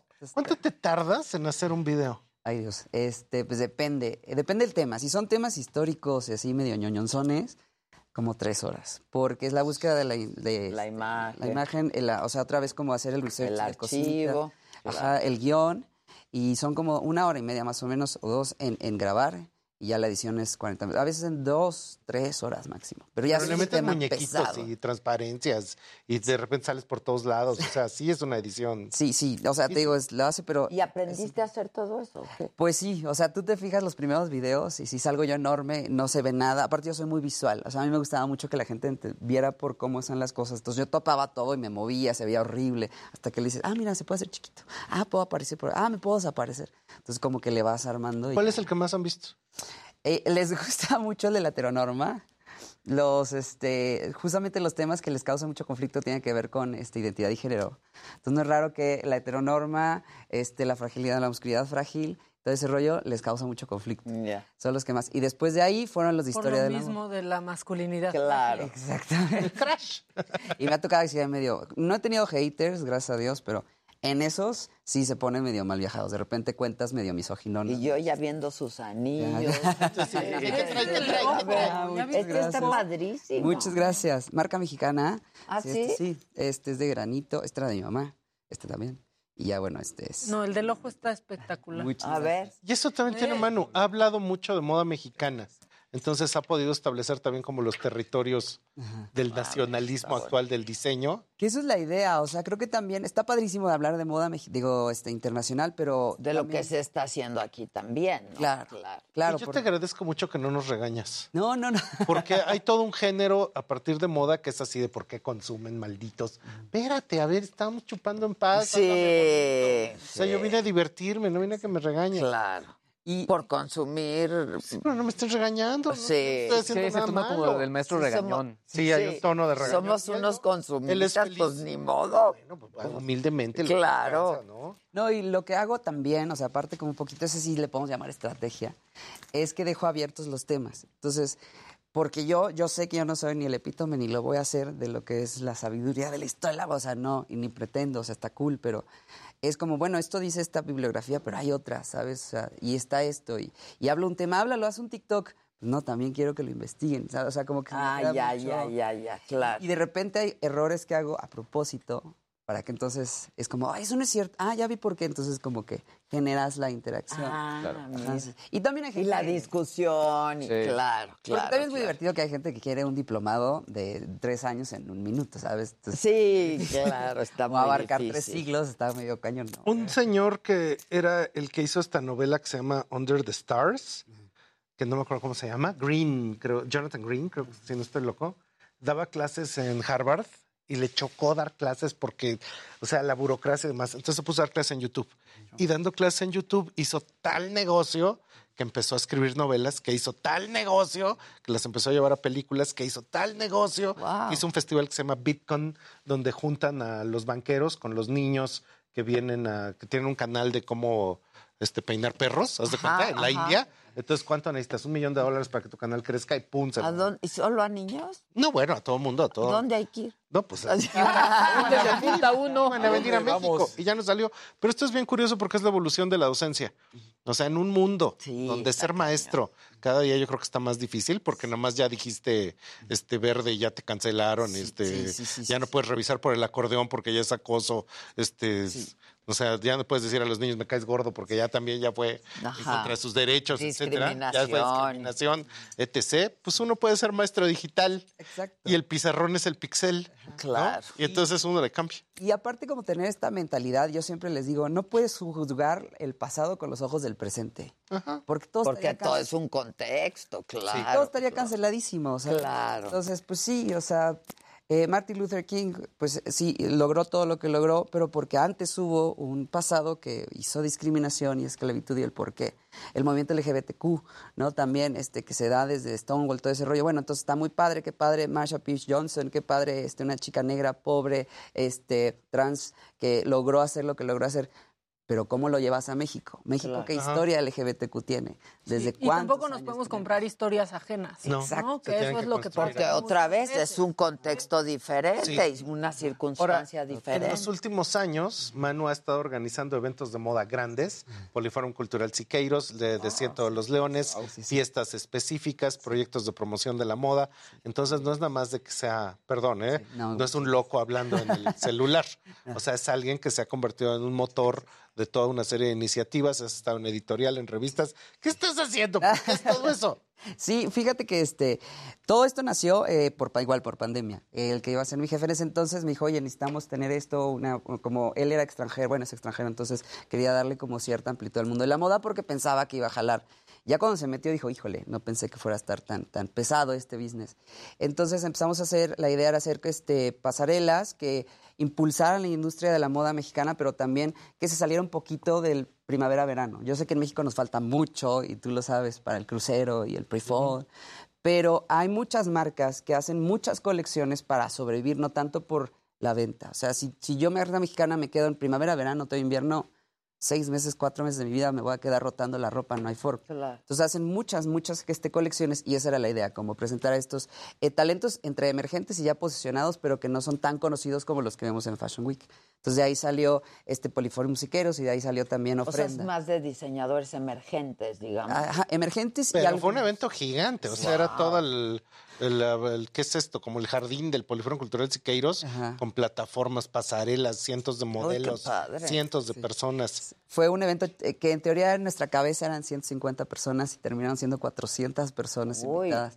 Este, dos diseñadores, este, con un show al final. Sin querer, pues la, nos llovió, pero este, como era pandemia fue en exteriores. Entonces también la idea era juntar arquitectura, este, con diseño, con todo el discurso, porque la moda no nada más se queda en lo que estás. La moda vives en todos lados, en la arquitectura, en lo que decides hacer, en la autoestima. En el arte. En el arte, en la música. Este, y todos los días que alguien se para y que me diga, porque me ha tocado exalumnos que me dicen, a mí no me vas a decir cómo me he visto, ¿no? No, pues a mí, a mí me da igual, pero al final el que va a cobrar por cómo te ves y cómo te traten tristemente es a ti, porque así funciona la psicología del vestir. Y así ha funcionado durante miles de años que el hombre pisó desde que está aquí hasta donde estamos ahorita. Entonces, creo que eso es lo que conjunta todo. No puedes hablar de una cosa sin separar la otra, ¿sabes? Y de ahí justo salió el que tengamos estos venues. De ahí salió también Ofrenda, que fue el Día de Muertos del año pasado, en donde En fue el, el, ¿Cómo se llama? el Desierto de los Leones. El desierto de los leones. Entonces es- ahí en todo el edificio tenían una, wow. pero una muy fuerte de maquillaje, este, calacas catrinas, etcétera, hecho con moda mexicana. Uy, qué padre. Muy impresionante. Sí, sí. Sí, la verdad fue muy, muy estresante, la verdad. Pues sí. Si no tenía canas ahí me salieron. ¿Qué va? ¿Y ahora qué sigue? ¿Qué vas a hacer? Ahorita justo, este, después de esto, eh, estamos viendo todavía la posibilidad de hacer este, plataformas de moda y pasarelas independiente, ya no con esta agencia en específico. Eh, ahorita estoy mucho TikTok, me es chistoso porque dice, ¿cómo monetizas? Monetizo porque han llegado las marcas y ahorita estoy haciendo muchas capacitaciones, que es lo que más me gusta. Capacitaciones de marcas, pláticas de tendencias, este, pláticas a escuelas, eh, de repente hay alguno que otro curso. Creo que ahorita los cursos estoy un poco ciscado por la pandemia. Tantos años dando clase como que... Poco a poquito. Sí. Sí, sí. Ay, pero en- con una ya le ya agarras. Sí, No, sí, es sí, una sí, sí. clase ¿Y ya qué otra les vez. a la chamacada que te pregunta, oye, Manu, ¿y yo cómo entro? Porque te han de preguntar Sí, mucho. Es la de siempre. Sí, sí, Ajá. sí. O sea, muchas veces cuando sí tengo cursos les platico, pero otras me dicen, oye, ¿dónde doy clase? ¿O dónde te veo? ¿O dónde tal? Entonces sí, este, sí hay un mercado grande. ¿Y a qué marcas estás? ¿Con qué marcas trabajas? He trabajado con Michael Kors, este, Palacio de Hierro, este, Ben Sherman, Karen Millen, Halston Heritage, Farfetch. Este, ahorita hice también con Warner Brothers, con Luxótica. Farfetch. Farfetch, oye, Farfetch. ya eh, Se lleva nuestras Farfetch. guinodos. O sea, ¿No tienes descuentos en Ahorita no, pero sí tuve. ¿Y por qué ya no? Pues por temporada. ¡Ay, Dejo no! la quincena. ¡Por Esta favor! tienda de rayas. Farfetch hasta los tengo en WhatsApp. la vida, ¿eh? Sinceramente, qué gano con mentir. No, la verdad sí, ¿eh? yo he visto de pronto, justo hace unos días le decía, tiendas aquí y comparo con Farfetch y hay hasta 8 mil pesos menos, 9 mil Sí, pesos y es menos. una que lana, Farfetch. es un 20%. Pues es más, otra un 30, prenda. Es otra prenda, Y a veces claro. sí tiene su bonito código de mano. Y- Este sí les pagan 10. Y yo todavía más Uy, bajo aún, comprar en las rebajas que llevan el 50 más el 20. Está brutal, Y luego ya te cobran el envío. ahí sí los descuentos son descuentos. Y últimamente que he estado engordando mucho, este, bajan mucho los XL y los XXL, entonces estoy recontento. No, no, pero no eres XXL. Sí, porque hay cosas europeas que vienen Eso así. sí, muy, muy... Y entonces yo me compro el XXL y bien. Claro. Y hablando justo de XX que a Japón, ahorita todo esto de AliExpress y Shein o Shein o whatever. Shein, dicen que se dice Shein, Shein, Shein. Sí, sí. Este, es otro tema que les encanta en TikTok. La ropa de paca, el fast fashion y lo barato. Y... El fast fashion. Que sale caro. Sí, sí, sí. No, ahorita es una excitación la ropa de paca. La generación Z se les agradece que bueno que estén haciendo ese, ese tema. pero lo toman como la solución y es un No es la 5% solución. Ajá. de lo que es... Pues no, es imposible im- este, competir contra el mundo de la producción en masa, ¿no? Sí. Pero está padre, o sea, es- creo que es un tema interesante, dónde viene, a dónde va, que si muchas ropas de muertos, eso les da mucha risa cuando les digo, es que hay ropa que viene de, de cadáveres. No, y se trauman. Y sabes, le digo, bueno, Qué padre. ¡Ay, qué bonito! Padre. Es, que, es que es de José Chalayán en su Exacto. Sí, claro. Claro. Pues, Sí, pero es que la ropa de paca justo es o es robada, o es de doble uso, o es vintage, o es donada. o se muere. Bueno, pues ahora di, ¿cuáles son todas tus Tus redes? redes. Todas mis sí, redes. para seguirte. Estoy como Manu Styling en Instagram y en YouTube y en TikTok como Manu Styling 1. Dicen, ¿por qué el 1? Porque el otro, la primera, me la cancelaron.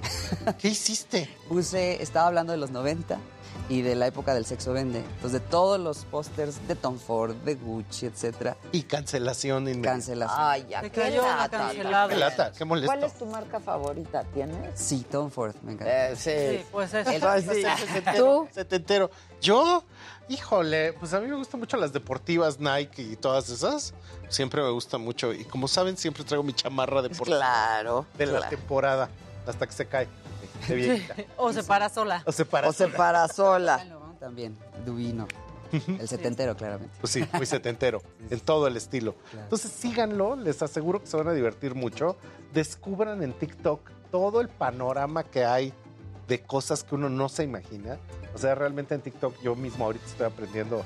Dude, están dando desde consejos de Photoshop hasta Sí. consejos de cómo ahorrar, invertir, este, cómo depilarte, este, Hasta o sea, cocinar. cualquier cosa que se te ocurra ya está en TikTok. Que eso fue el momento en el que tuvo éxito el Face. Y creo que solo falta que TikTok también sirva para hacer negocios, Pues para sí, hacer claro. citas, para o sea, todo lo que Facebook era un arma para todo.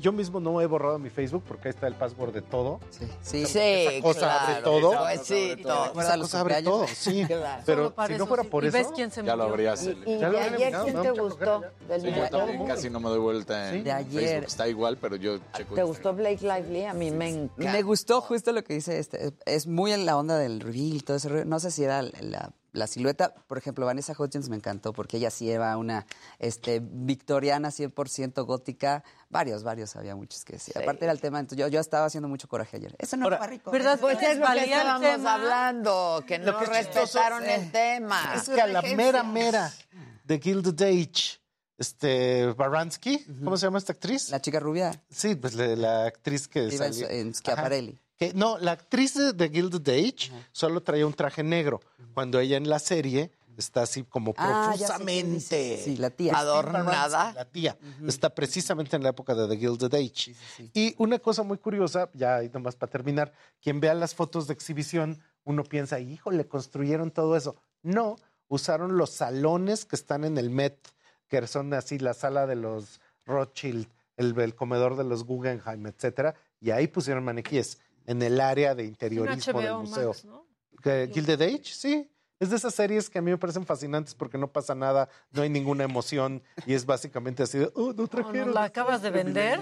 Sí, sí, No la pasa vendió nada, no muy hay bien. emoción. No, pero bueno, muchachos. Como Don Tonavi, ¿no? Bueno. Ah, uf. ¿Tus redes?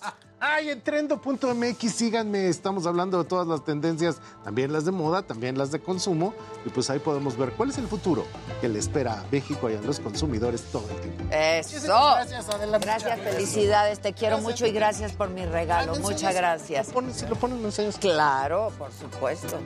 Eh, nada, que todavía regresamos luego de una pausa. No se vayan. Ilan y Claudia Aguilar aquí al bote.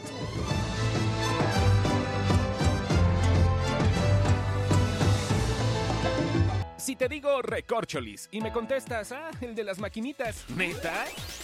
Te quedas Ah, Más. y altísimas. Son de esas altísimas que no se ven altísimas. Pero no sube nada. Tan altas. Son como del 9, ¿cómo no? Siento que fui yo hace muchos años. Es que porque pues, sí. digo, yo también Padrísimo, Adela. Pero están padrísimas, ¿verdad? Mil gracias. Súper A cool. ver, rápido. Ponte. Ay, no Farfetch.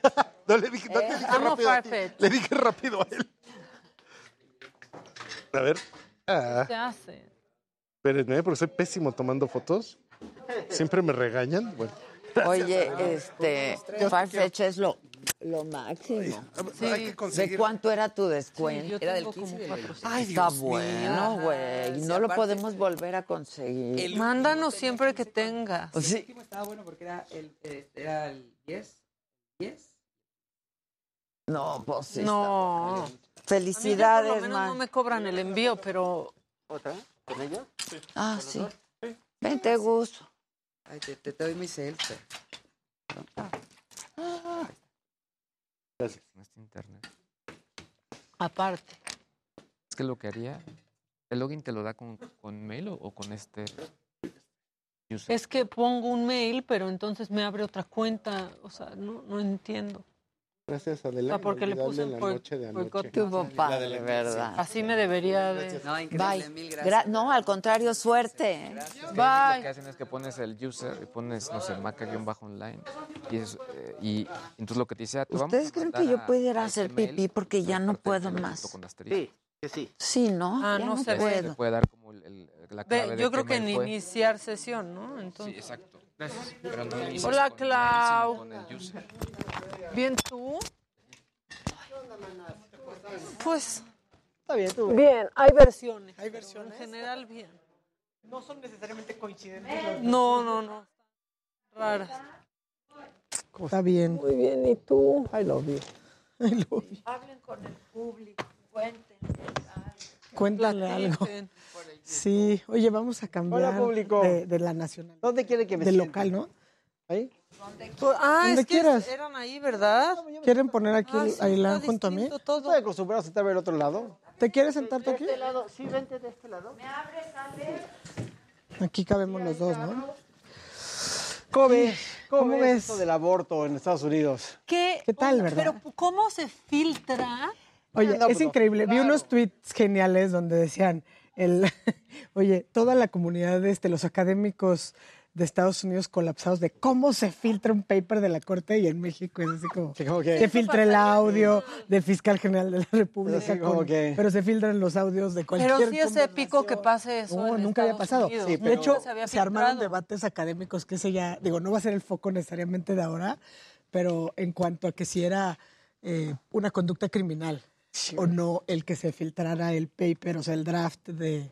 Pero de este fíjate documento que, de la que Es que no te- te en pueden Fox ayer ¿Perseguir por filtrar? había mucho silencio. ¿eh? Mucho silencio. En Fox News, sea, me estuve colgando en la noche. Pensarías que iban a estar hasta No, pues yo creo que no la quieren salar. No la quieren salar. Sí, yo lo que pasa es que he visto mucho, digo, primero, ¿tú, tú habías visto de este medio político? Sí. Sí. Sí, es, Yo este medio dije, ¿qué? no, no, es picudí, sí, sí, sí, sí, sí. ¿Sí? Lleva desde 12, 15 años siendo como el... Es, sí, yo creo que tiene más tráfico que el Washington Post. Es como Sí. el... Ahora, Es animal, un tema- animal político animal lo político, inventan es en base a decir, esto. Lo inventan, lo inventan en base a eso. Pero, por ejemplo, CNN, cuando reporta, dice que ellos no han confirmado la autenticidad del documento, pero que político sí confirma o dice que está autenticada Sí, o sea, tiene, ¿no? los- tiene el documento que filtraron. Y ahí sí, digamos, el tema de, de, de- de la veracidad de la fuente y todo esto, aparte de las protecciones constitucionales, pues tampoco se, se animan. Y aparte la vendieron, o sea, lo cacarearon como su exclusiva. Y pues sí. Sí. Yo digo que cuando uno... Pero va a ser muy, muy grave, ¿no? Es- Muy, muy No, grave. pues, es claramente- Biden ya habló, ¿no? Ya mandó retroceso. comunicado. Pues Biden mandó un comunicado y además diciendo también que si, que si salía la decisión, que además se- saldría como en junio, según lo que dicen, ¿no? Eh, que si saliera la decisión así, eh, ellos eh, pues pasaría una, una ley, ¿no? En el Congreso, donde pues ahora sí podría salir. El tema es que esa también es otra complicación. Ya está, ya está Gavin Newsom, ya quiere... con Mario Maldonado, lunes a viernes 7 a.m. por Heraldo Televisión. Bueno, ya estamos de regreso y estábamos platicando, ya estábamos este, en Agitados. YouTube, en abogados de, de cabecera. Entramos en materia desde el corte, ya está aquí Claudia Aguilar, eh, Ilan Katz. ¿Cómo estás? ¿Cómo Estoy estás, bien. Clau? Yo- ¿Cómo los yo digo que cuando uno, cuando uno litiga, y ahora lo vemos a nivel internacional, uno por lo general nada más tiene dos emociones, alegría y terror. Y hoy es más terror que alegría. Hoy es mucho más terror. Sí. ¿no? Incluso, oye, es una cuestión tan terrorífica que nos cambió de, de la lógica local nacional, que tampoco es que no sea turbulenta, eh, donde hay muchísimas donde tenemos el los asuntos que están en la corte pendientes, ¿no? Donde hay una Bueno. serie de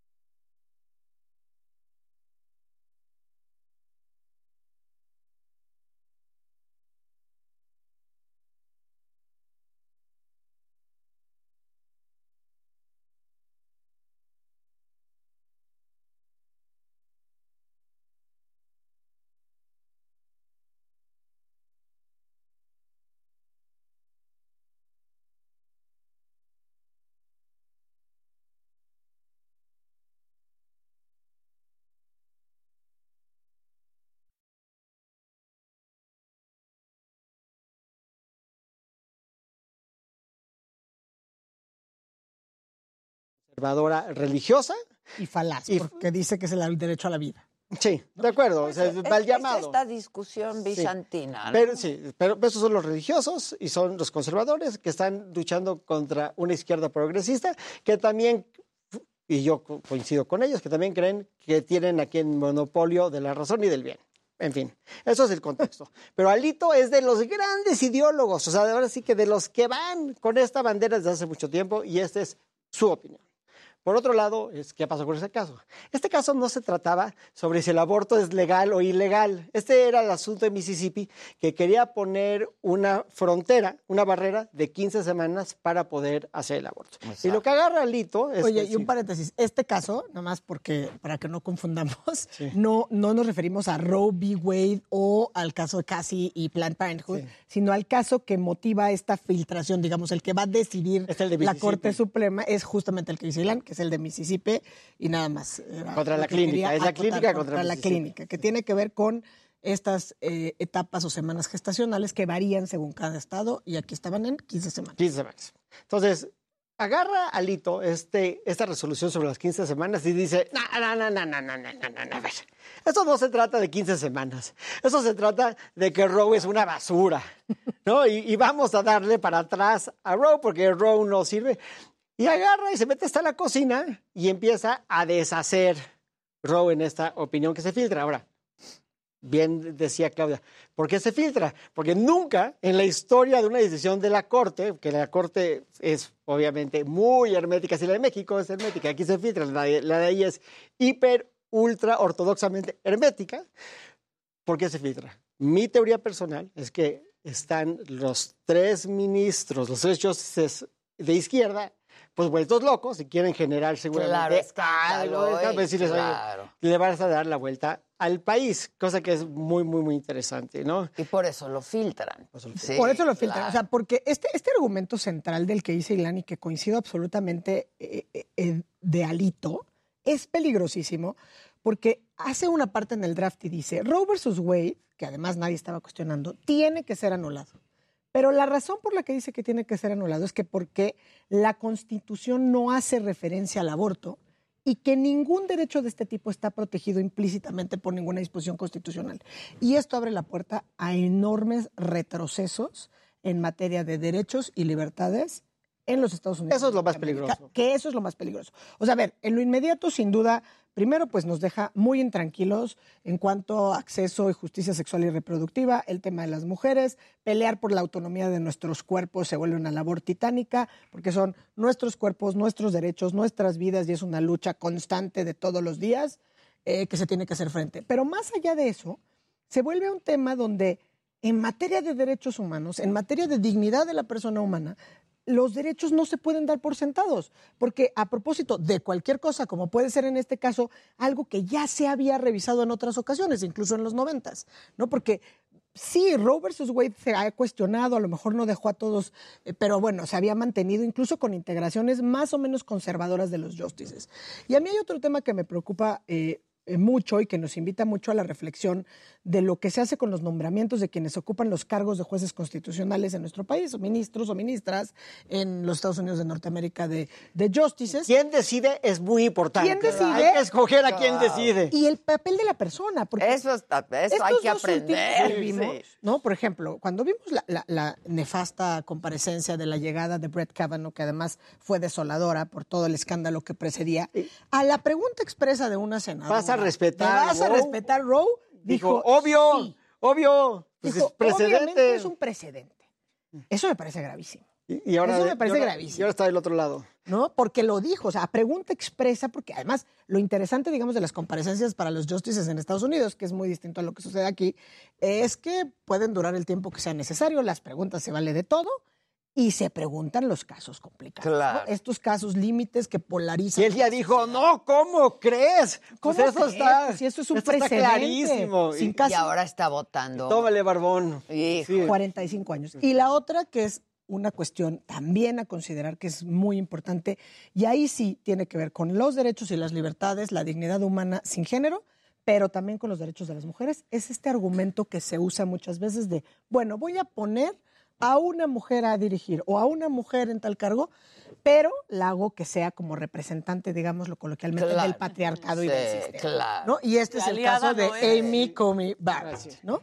Que también contestó lo mismo. Es ¿sí o una farsa, es, es una farsa. La- lamento muchísimo que no tengamos más tiempo para ver este tema porque da para mucho más. Pero me gustaría nada más explicar un poquito la decisión de Alito. A ver. Alito agarra y se monta en una resolución de finales del siglo sea, XIX y agarra y dice, este, a ver, que se llama Lochner, que es un asunto muy importante y muy demonizado por la Corte, que era un asunto donde había unas leyes laborales que decía que nadie podía trabajar más de 10 horas. Tenían a un panadero alemán en Nueva York que tenía gente viviendo en la, en la panadería y les pagaba las horas que dormían ahí. Lo procesan, llega a la corte y en la corte agarran y dicen, tú no puedes limitar el derecho de contratar. O sea, legislativamente no puedes limitar el derecho de contratar. Y el gran, el titán jurídico Oliver Wendell Holmes, el de los más grandes de los justices, dice, a ver, a ver, a ver, a ver. No sé, en un famoso dissent, agarra y dice, a ver, la Constitución es un documento moral. Lo único que tenemos que hacer en la Constitución es garantizar los derechos democráticos, porque aquí no está el otro. Y agarra Alito, se aprovecha de Lochner, al que lo cita dos veces, y agarra lo que dice Oliver Wendell Holmes y lo lleva a un extremo muy angosto, el que dice, si los derechos personales no están mencionados en la Constitución, lo dice en otras palabras, pero básicamente es lo que está diciendo. Si no están en la Constitución, nosotros no podemos decidir sobre ellos. Esos tienen que ser materia de legislación. Y es aquí donde el tema se vuelve muy angosto, pues entonces nunca van a progresar las, Claro. las sociedades. Claro. O sea, tendría No que está ser la Constitución. porque el fin de la Constitución, y aquí es donde voy a este tema de entonces, ¿para qué sirve la Constitución? Claro, Porque la- claro. o sea, hay una teoría eh, filosófica de la Constitución o no la hay. Aquí es donde yo digo, bueno, y Claudia sin duda, es, la Constitución está ahí para proteger al individuo del Estado. Y a veces el Estado es la masa, a veces la masa legisla mal. Y pues si mañana van a legislar que podemos agarrar gente a palos en el zócalo, pues ya lo decidió. No, hay cosas sobre las que no podemos legislar. Hay cosas que vamos ganando terreno, donde no Claro. puede haber un retroceso. Claro. Y lo más peligroso de todo es que Alito, que yo creo que de forma muy inteligente y muy perversa, agarra argumentos que la izquierda ha hecho valer do- cuando le conviene para darle en la torre en este momento a los derechos de la mujer para decidir sobre su cuerpo. Sí, o sea, a ver, yo, yo creo que en temas de teoría constitucional, Alito sin duda sigue, por ejemplo, perfiles ultraconservadores como el que tenía el Scalia. Justice Scalia, que sigue teorías, igual que digamos, ¿no? Eh, originalistas de la Constitución, casi casi que ahí está lo que dijeron los padres fundadores de la nación y no puede evolucionar conforme lo hace la realidad, cosa que también académicamente, bueno, pues se sigue debatiendo hasta nuestros días y hay quienes, pues la Constitución es una Constitución viviente que se tiene que interpretar con las generaciones, con las realidades, ¿no? Donde se, digamos, podíamos adscribir a alguien como la Justice Ruth Bader Ginsburg.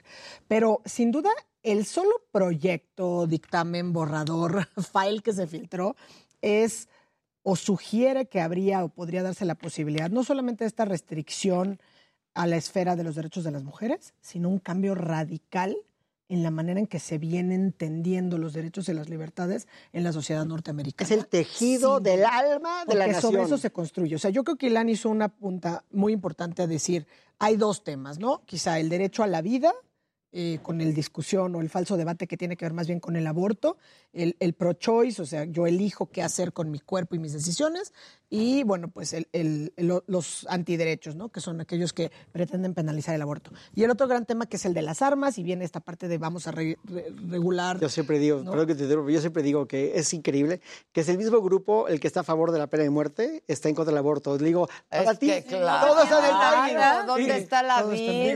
¿Dónde está la vida? Todo está en el timing. Lo importante es cuándo lo matan. Claro. Pero lo malo es Ya, ya cuando- nacido, ok. Hagan lo que quieran. Claro. Y ese es el gran problema, porque además, eh, como decías hace un rato, o sea, el- sí se vuelve también un- una discusión política importante, una discusión que seguramente con miras a noviembre, procesos electorales en Estados Unidos, eh, agenda de los demócratas que seguramente pues que estaban un poco contra el suelo, a lo mejor pueden poner sobre la mesa una legislación a nivel federal que regule y garantice esto y ponga por la ley. Pero bueno, al final del día, pues son argumentos contramayoritarios el tema de los derechos. Entonces, no está en riesgo a lo mejor las libertades en California o en Nueva York, pero sin embargo en el grueso, en el centro de los Estados Unidos. Pero no es una claramente- locura pensar que en el 2024 tengan un presidente republicano y una mayoría republicano y se legisle sobre el aborto y se acabó. Ya no hay aborto en los Estados Unidos. Pero no nada más no hay aborto, o sea, porque este argumento de estos derechos que se, como, porque ese ¿Para es el- qué? el Perdón, problema. pero tenemos dos minutos. ¿Qué sigue en el proceso? ¿Qué va a pasar?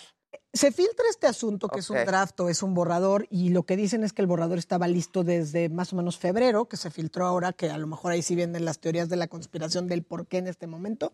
Se va a votar en junio y tendríamos que esperar. Ahora, ahí sí hay más especulación. Oye, ¿qué es previsible que haga la Corte? Pues normalmente cuando hay este como ya intento de votación está muy claro, porque más son seis a, seis a tres. Bueno, oye, porque Está, dicen que Roberts está... Porque dicen que Roberts está. Pero aún así, jalando a Roberts, te sigue faltando un voto para conservar, ¿no? Entonces, es por primera vez, yo creo que en los últimos casos, es, podemos decir que verdaderamente no solamente Roe v. Wade pende de un hilo, sino el acceso a la justicia sexual y reproductiva, a los derechos de las mujeres. La marea va de retache, va a haber un retroceso, hay un, sin hay duda. un retroceso sin duda que además ya no se compadece con lo que está pasando en Latinoamérica, ¿no? Porque Claro, México está al revés. está Argentina, México, Colombia, vamos en Chile, ¿no? En esta en esta pues esta marea Chile, verde, o sea.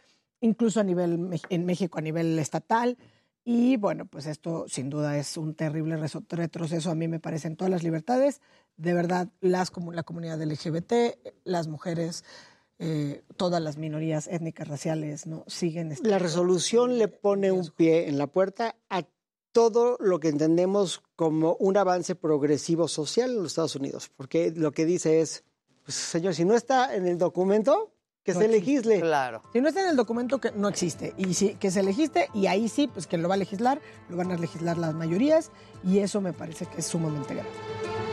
Sí, está, está grave. Pues gracias, muchachos.